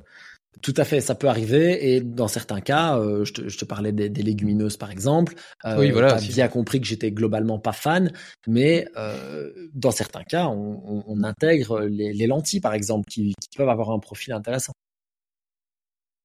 Mais euh, en tout cas, c'est marrant euh, ton constat là sur euh, le, poisson et les œufs le midi, mais pas pas de viande et la viande plutôt le soir parce que je suis exactement pareil. Donc le, midi, je mange jamais de viande. tu l'as fait à l'instant, ça? Ouais, à l'instant et puis et puis naturellement, tu vois, je pense que si, si, si tu te reconnectes à tes justement et, et, ça recoupe aussi avec ce que tu dis sur le jeûne intermittent où je pense qu'il faut sortir du dogme et puis avoir une approche raisonnée et et pour ça, il faut rétablir un petit peu euh, une relation saine, on va dire, avec la sensation de faim et avec euh, tes envies. Je pense que si tu as une alimentation qui est déséquilibrée avec beaucoup de produits transformés, etc., tu es complètement déconnecté de ta sensation de faim et donc du coup, tu as tout le temps envie de manger euh, et, et, tes envies sont pas de bons guides. Mais par contre, si tu as une alimentation saine, que justement, euh, euh bah, peut-être que tu as pratiqué un peu le jeûne intermittent, euh, que tu manges que des produits bruts, etc., que t'es pas complètement drogué au sucre et aux glucides, je pense que tu peux les écouter et si certains moments tu as l'impression de devoir manger le matin, bah mange. Si à certains moments tu as besoin de manger plus de fruits, bah c'est peut-être que tu as besoin de plus de glucides. Et euh, si tu as envie d'avocat, bah, c'est peut-être que tu dois manger des avocats. Enfin, je, trouve que le corps est un bon guide aussi euh, et nous mène un petit peu vers ce dont on a besoin et ce, ce, qui lui manque. Donc la petite parenthèse là-dessus. Euh, anecdote personnelle, moi, ce qui a transformé ma vie à ce niveau-là, ça a été le, fameux protocole StrongFit. Je sais pas si tu es un peu familier avec le concept. Pas du tout. Euh, donc euh, Julien Pinault, tu sais qui c'est au moins de, oui, fait, euh, puisque tu as des, des potes qui, qui, ont suivi un peu son, son cursus, etc. Euh, donc il a euh, mis en place un, un protocole d'alimentation en, en, lien avec le système nerveux. Donc vous pourrez aller voir sur ma chaîne, il y a non seulement un podcast avec lui, mais aussi moi j'ai fait des vidéos plus courtes pour expliquer, parce que bon, tout le monde n'a pas envie de se taper un podcast d'une heure et demie, donc j'ai aussi fait des vidéos résumées. Je mettrai les liens dans l'article lié. Thanks. Le principe, c'est que euh, on mange, on ne mange plus pour ce qui s'est passé avant, mais on mange pour ce qui va se passer après. Et donc l'idée est, la fonction euh, cérébrale est très bien nourrie par les graisses. Le, le système nerveux sympathique et donc l'activité physique, sexuelle intense est euh, nourrie par les glucides et la récupération est nourrie par les protéines. De plus, il est intéressant d'être dans le système nerveux parasympathique, rest and digest, pour bien digérer les protéines. Donc, on va les garder le soir. Donc, pendant des années, j'ai nourri mon activité cérébrale cognitive avec des graisses et des légumes. J'ai nourri mon activité physique intense avec des glucides et ma récupération avec des protéines. Donc, une journée typique, c'est soit du jeûne le matin, soit pas. Et le repas est donc composé principalement de légumes et de bonnes graisses. Idem sur le temps de midi, par exemple. Avant l'entraînement et pendant, des glucides, bananes, miel, peu importe. Et le soir, protéines principalement, et avec des légumes digestes pour bien les absorber, parce que certaines fibres peuvent ralentir ou entraver la digestion. Donc, on s'assure juste d'avoir des légumes que l'on digère bien. c'est ça, c'était le. Ouais, alors franchement, c'est passionnant. Tu vas te plonger dedans, c'est un truc de ouf. Franchement, c'est, enfin voilà. Et moi, ça m'a totalement reconnecté. Donc combiner ça avec le jeûne m'a complètement reconnecté à ma sensation de faim et surtout avec un vrai appel de certains aliments. Genre, c'est ça dont j'ai envie. C'est pas que j'ai envie de manger, c'est pas que j'ai envie de manger des graisses, non, j'ai envie de manger ça. Et franchement, c'était très impressionnant parce que du coup, ça m'a, comme je te le dis, reconnecté avec quelque chose que, enfin, moi, je n'ai pas le souvenir d'avoir eu parce que j'ai grandi vraiment avec euh, bah, les glucides, certains aliments ultra transformés, etc. Mon adolescence a été euh, chaotique à souhait avec l'alimentation. J'ai bu beaucoup d'alcool. Toutes ces choses-là ont évidemment complètement faussé ma sensation de faim, ma connexion avec moi-même, etc. au niveau euh, digestif. Et du coup, ça, ça l'a vraiment rendu. Et donc, je me suis retrouvé vraiment avec du, ok, là, j'ai envie de manger des amandes. J'ai pas envie de manger de l'huile d'olive, j'ai pas envie de manger un avocat, j'ai envie de manger des amandes. Tu vois, je te donne cet exemple-là. Euh, là, ce soir, j'ai envie de manger du bœuf. J'ai pas envie de manger de la viande. J'ai envie de manger du bœuf. Tu vois. Et ça, c'est quand même quelque chose de très très fort parce que quand tu te sens, quand tu arrives à ce niveau-là, tu as quand même une connexion avec toi-même et, et, pour moi une fierté à ce moment-là de me dire waouh, mon corps me parle et j'entends ce qu'il dit. Mmh. Et donc, ça veut dire que d'une part, mon corps est capable de me parler et d'une autre, moi, je suis capable de l'entendre. Donc, ça veut dire c'est vraiment pour moi une double victoire qu'il est très intéressant d'acquérir petit à petit. Et vraiment, ce, protocole, pour moi, a aidé énormément. Et le jeûne, clairement, le jeûne, par contre, comme outil pour la sensation de faim, est hmm. exceptionnel. Ça, s'il y a bien une chose pour laquelle je recommande le jeûne intermittent à un moment donné dans ta vie, c'est pour savoir ce que c'est d'avoir faim, en fait. Parce que quand, comme moi à l'époque, tu te lèves et la première chose que tu as envie de faire, c'est de manger, et tu vas te coucher, et une des dernières choses que tu as faites dans la journée, c'est manger, tu ne sais pas ce que c'est d'avoir faim, en fait. Ce que tu sais, c'est euh, d'être dépendant à la nourriture. Ce que tu sais, c'est d'avoir une baisse de glycémie. Et de, du coup de devoir manger parce que sinon tu te sens super mal. Mais faim, genre, ah, tu sais, avec le ventre qui se tord en deux et qui te dit, vas-y, s'il te plaît, avale quelque chose et que tu dis, non, non, tranquille, je vais juste boire un verre d'eau, ça va aller. Tu bois un verre d'eau, tu mets un peu de sel sous la langue et tu tiens 3, 4, 5 heures de plus. Là, tu te rends compte, en fait, que t'as pas vraiment faim. Tu vois ce que je veux dire? T'as pas vraiment faim. Et ça, c'est quand même assez incroyable parce que du coup, je me suis retrouvé dans des situations où, tu vois, typiquement, je rentre d'un match de basket qui est super loin. J'ai euh, deux heures de route. J'ai pris un petit truc avec moi à manger. Je le mange direct après le match. Et en fait, bah, après une heure, je commence à avoir faim. Sauf qu'il me reste deux heures de route. Et là, je me dis, est-ce que je m'arrête dans une pompe à essence et je bouffe de la merde? Ou est-ce que je rentre chez moi, tu vois? Bah, à une époque, la question ne se serait pas posée. Je me serais arrêté pour manger parce que sinon, je me serais senti tellement mal, c'était impensable. Et maintenant, je me dis, j'ai déjà jeûné euh, des heures et des heures et maintenant même des jours. Alors, je peux bien attendre deux heures. Tu vois ce que je veux dire? Et ça, c'est vraiment un apprentissage exceptionnel, je trouve. Bah écoute, euh, c'est hyper hyper hyper intéressant. Euh, je vais aller euh, creuser un peu Strong Fit là, je connaissais pas bien, mais ça me ça me parle pas mal.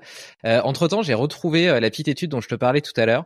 je te je t'enverrai le, le, le, le, lien. Mais donc une nouvelle publication a révélé que l'acide transvacénique TVA est un, un nutriment présent dans le bœuf et les produits laitiers élevés en pâturage améliore la réponse immunitaire au cancer. Les chercheurs ont également découvert que les patients présentant des taux circulants de TVA plus élevés dans le sang répondaient mieux à l'immunothérapie. Voilà la, phrase exacte euh, de, l'étude. Ouais, donc là, euh, on, est, on, est, carrément aux antipodes des recommandations, parce que les produits laitiers et, le, et, et, la viande rouge. Oui, mais pas n'importe laquelle. Euh, ah oui, je suis tout à fait d'accord, mais je veux dire, avant, on faisait pas cette distinction. donc, avant, c'était juste plus de produits laitiers et plus de, plus de viande rouge en cas de cancer. Donc, c'est très intéressant c'est fou, hein. je, te, je, te, partagerai l'étude euh, complète. Mm. Écoute, euh, ça fait déjà deux heures. J'ai essayé de, de, faire en sorte que les podcasts dépassent pas deux heures, donc euh, on va on va passer aux questions. J'avais l'impression qu'on était à la moitié. non, mais tu sais, je, je, me retiens parfois de te relancer. Hein. ouais, je comprends. Je te propose de, de, passer aux petites questions de fin. tu vas inaugurer de nouvelles questions pour 2024. J'échange chaque année. Euh, je te propose déjà de me, justement, il y a écrit en gros derrière toi énergie. Est-ce que, outre l'alimentation et les conseils que tu as déjà partagés, euh, il y a quelques petits hacks que tu utilises dans ton quotidien pour euh, justement être pleinement en possession de ton énergie? Le, jeûne, c'est probablement le, meilleur outil avec le sport. La façon dont je gère mon entraînement sportif est vraiment change radicalement mon niveau d'énergie. Ça veut dire que j'ai la chance de bien connaître mon corps et de pouvoir adapter mes propres entraînements. Mais je pense que tout le monde pourrait s'inspirer au moins d'écouter son corps en mode est-ce qu'aujourd'hui je suis fatigué ou non? Est-ce qu'aujourd'hui j'ai envie de faire de la force ou non? Est-ce que j'ai envie de faire du sprint ou non? Etc. Et ça pour moi, ça se décide après 10 minutes à l'échauffement. Parce que parfois, avant de t'échauffer, t'as juste pas envie. Mais quand tu t'échauffes, ton corps te dit oh, ça va, c'est bon, on peut y aller. Allez, on y va, on envoie. Et puis tu fais peut-être la meilleure séance de ta vie. Mais par contre, prendre le temps de s'échauffer 5, 10 minutes, de se mettre dedans autant physiquement que mentalement et puis faire le bilan et adapter son entraînement à ça, c'est juste énorme. Donc pour ma part, je vais vraiment utiliser le sport pour ça. Par exemple, quand j'ai des très longues journées au travail, donc il m'arrive d'arriver ici, euh, je sais pas, je pars tôt le matin parce que je vais conduire mon fils, machin, enfin peu importe. Imaginons je suis ici à 8 heures et je vais quitter à 19. Eh bien, si j'ai une journée de 11 heures à la salle, je vais calculer à quel moment je vais mettre un entraînement, voir deux petits pour regagner ce boost énergétique, tu vois. Et ça, c'est vraiment, vraiment, vraiment game changer. Je coach un entrepreneur dans euh, justement sa gestion alimentaire et énergétique. Et une des premières choses qu'on a mises en place ensemble, c'est un entraînement sur le temps de midi. Et il me dit que ça a révolutionné sa productivité. Parce qu'en fait, le matin, il était déjà naturellement productif, mais il avait toujours un énorme coup de barre l'après-midi. Et depuis qu'il a simplement implémenté du sport sur le temps de midi, il me dit qu'il se sent euh, infiniment mieux parce que d'une part, le matin, bah, il bosse à fond comme il le faisait avant, mais en plus, il est un peu obligé de s'arrêter. Et donc, il a envie d'être plus productif pendant les heures où il travaille. Et puis, il a vraiment ce, second souffle euh, l'après-midi grâce à l'entraînement sportif. Donc ça, c'est un, c'est un des, très bons exemples. Et la deuxième chose, j'aime beaucoup cette phrase qui dit Tu n'es pas fatigué, tu manques de choses qui te donnent de l'énergie. Et l'idée, c'est de dire En fait, je suis pas forcément fatigué tout le temps. Ce qui peut se passer aussi, c'est que je manque de choses qui m'intéressent, qui me stimulent, qui me motivent. Ce matin, je me serais levé crevé, j'aurais quand même trouvé l'énergie de faire ce podcast parce que j'avais vraiment envie de le faire. Parce que ça me, ça, ça me dynamise, parce que ça me, ça, me, ça me motive. En fait, ça me donne de l'énergie de tourner ce podcast avec toi. Bien sûr qu'après je vais être fatigué, c'est normal parce que je te donne, tu vois, je te donne beaucoup d'énergie, toi aussi. Tu vois, on est à fond, euh, c'est ping-pong, question-réponse. Oui, mais ça, ça m'énergise.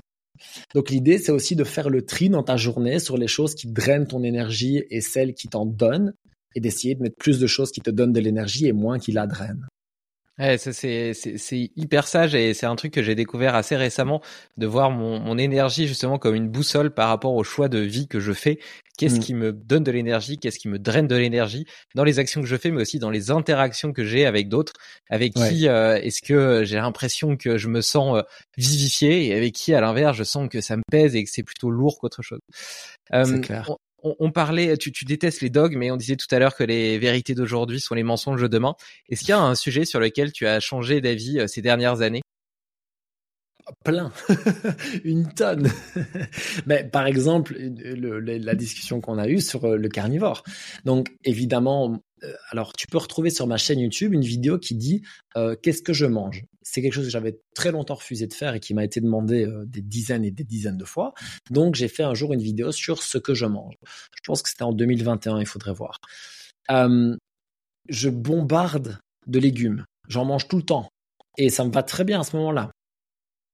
Et à un moment donné, je tombe sur ce courant animal-based, carnivore, etc ouais, les légumes sont toxiques, euh, tu vois, molécules cancérigènes, antinutriments, ceci, cela. Je wow.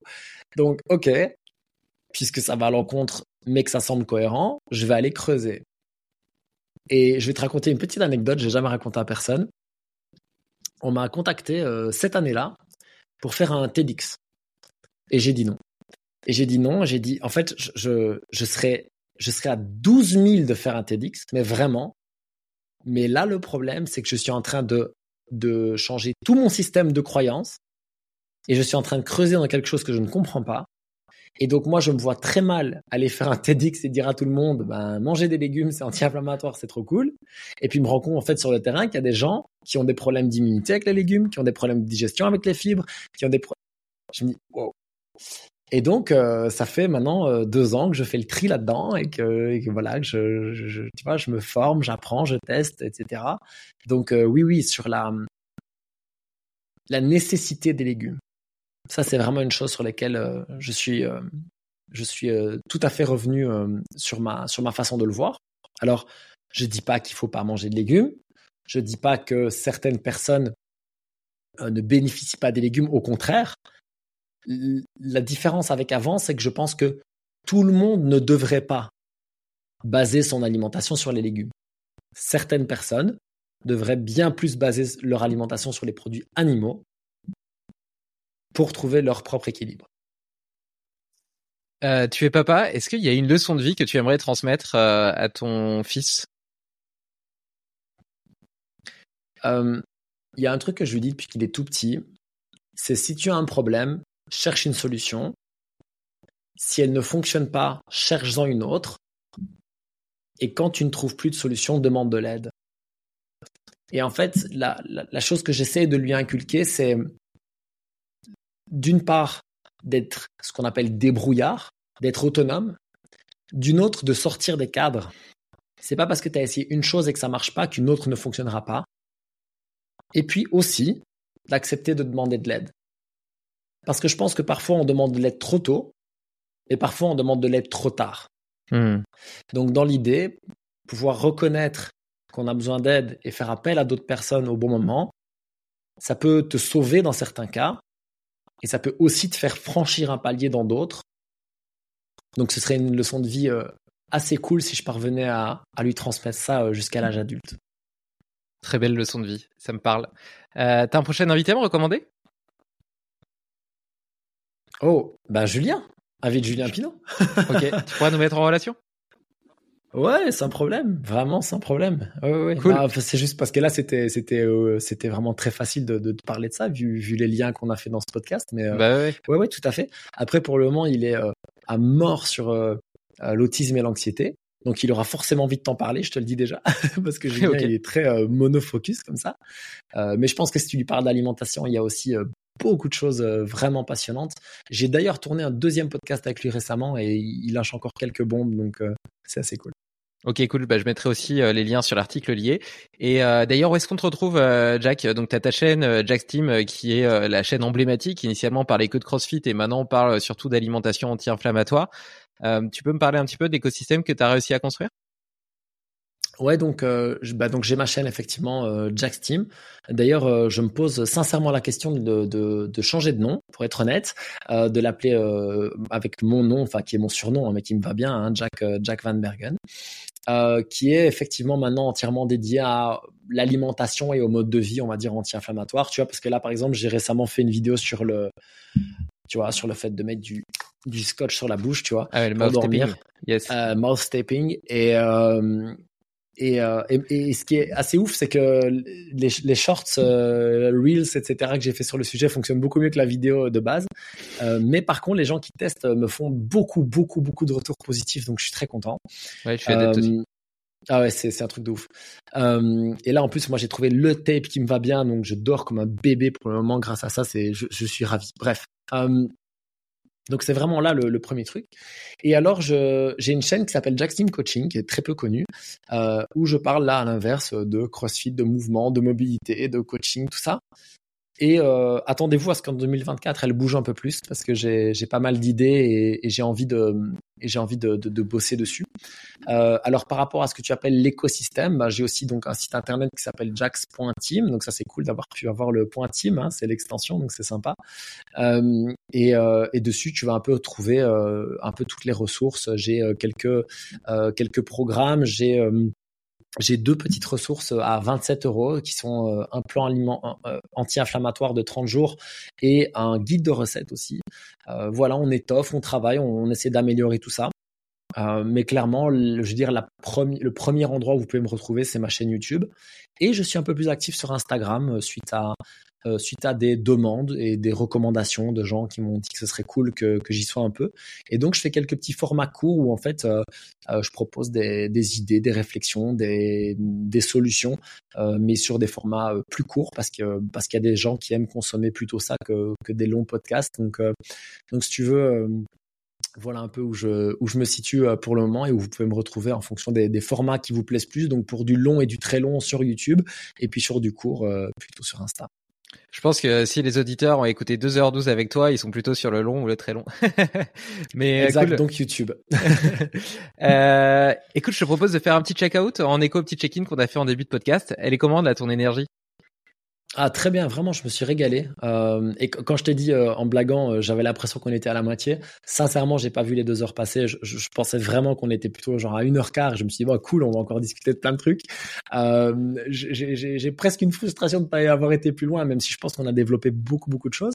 Et ce que j'ai particulièrement apprécié, c'est le fait à la fois de parler bah, d'alimentation, mais aussi de lifestyle, d'entrepreneuriat. Tu vois, toutes ces choses-là font aussi partie de ma vie et donc pouvoir sortir un petit peu du cadre de l'alimentation dans une discussion, c'était vraiment très très chouette. Puis en réalité, euh, l'alimentation, c'est simplement un outil qui te permet qui te permet d'exprimer pleinement ton potentiel. Ce qui est important, c'est ce que tu fais de ta vie. Euh, mais euh, pour justement en profiter pleinement et, et être dans cet état d'hyper santé qui te permet d'être à 100%, eh ben tu dois bien bien manager les facteurs. Et donc tu nous as donné plein de conseils pour ça. moi aussi, j'ai adoré échanger avec toi. J'aime beaucoup aussi ben, parler d'entrepreneuriat, d'équilibre, de vie, de toutes ces questions de trentenaire ou de quarantenaire ou euh, d'hommes euh, euh, d'hommes dans au sens large qui, qui nous animent et qui essayons de trouver notre chemin dans la jungle urbaine qui caractérise nos, notre monde et notre société qui va toujours plus vite. c'est toujours hyper inspirant et j'en retire à chaque fois des petites gemmes de sagesse qui m'aideront moi-même à progresser. D'ailleurs, Limitless Project, avant d'aider les, les, auditeurs, m'a surtout moi permis de changer de vie, tu vois, et ça continue à, me donner un terreau riche pour pour progresser. Donc un grand grand merci à toi pour pour ce partage. Et puis j'espère avoir bientôt l'occasion de, de te voir, que ce soit avec les Nakama, que ce soit dans une de tes salles en Belgique ou si tu passes au bord du lac Léman, je serais ravi. Écoute, si tu, t'emmener si tu voir le docteur Mouton à Bruxelles, ma, ma, ma salle est à est à 30 minutes, donc tu n'as pas d'excuses. Trop cool. Eh ben écoute, euh, on fait ça. La prochaine fois que je viens voir euh, soit Georges, soit ma grand-mère, je passe, euh, je passe m'entraîner avec toi. Avec grand plaisir. Très cool. Merci à tous. Allez, à plus. Tu connais l'effet papillon? Un battement d'aile peut changer le monde. Alors si cet épisode t'a plu, partage-le autour de toi. Pour ne rien oublier, sache aussi que tu peux retrouver les meilleures citations et hacks dans l'article lié sur limitless-project.com.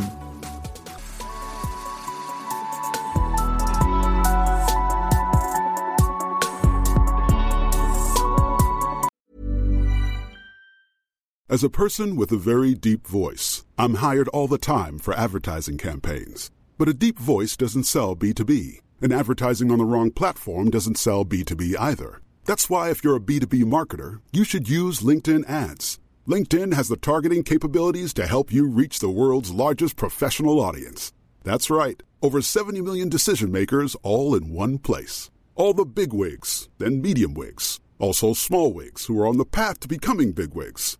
Okay, that's enough about Wix. LinkedIn ads allows you to focus on getting your B2B message to the right people. So, does that mean you should use ads on LinkedIn instead of hiring me, the man with the deepest voice in the world? Yes. Yes, it does. Get started today and see why LinkedIn is the place to be to be. We'll even give you a $100 credit on your next campaign. Go to linkedin.com slash results to claim your credit. That's linkedin.com slash results. Terms and conditions apply. Get the best workout with the best kept secret in fitness. Hydro, the state of the art at home rower. Hydro engages 86% of your muscles, delivering the ultimate full body workout in just 20 minutes. From advanced to beginner, Hydro has over 4,000 classes that are shot all over the world and are taught by Olympians and world class athletes. For a 30 day risk free trial with free standard shipping, go to hydro.com and use code ROW500 to save up to $500. That's H Y D R O W.com. Code ROW500. Tired of ads barging into your favorite news podcasts? Good news. Ad-free listening on Amazon Music is included with your Prime membership. Just head to amazon.com slash ad-free news podcasts to catch up on the latest episodes without the ads. Enjoy thousands of ACAST shows ad-free for Prime subscribers. Some shows may have ads.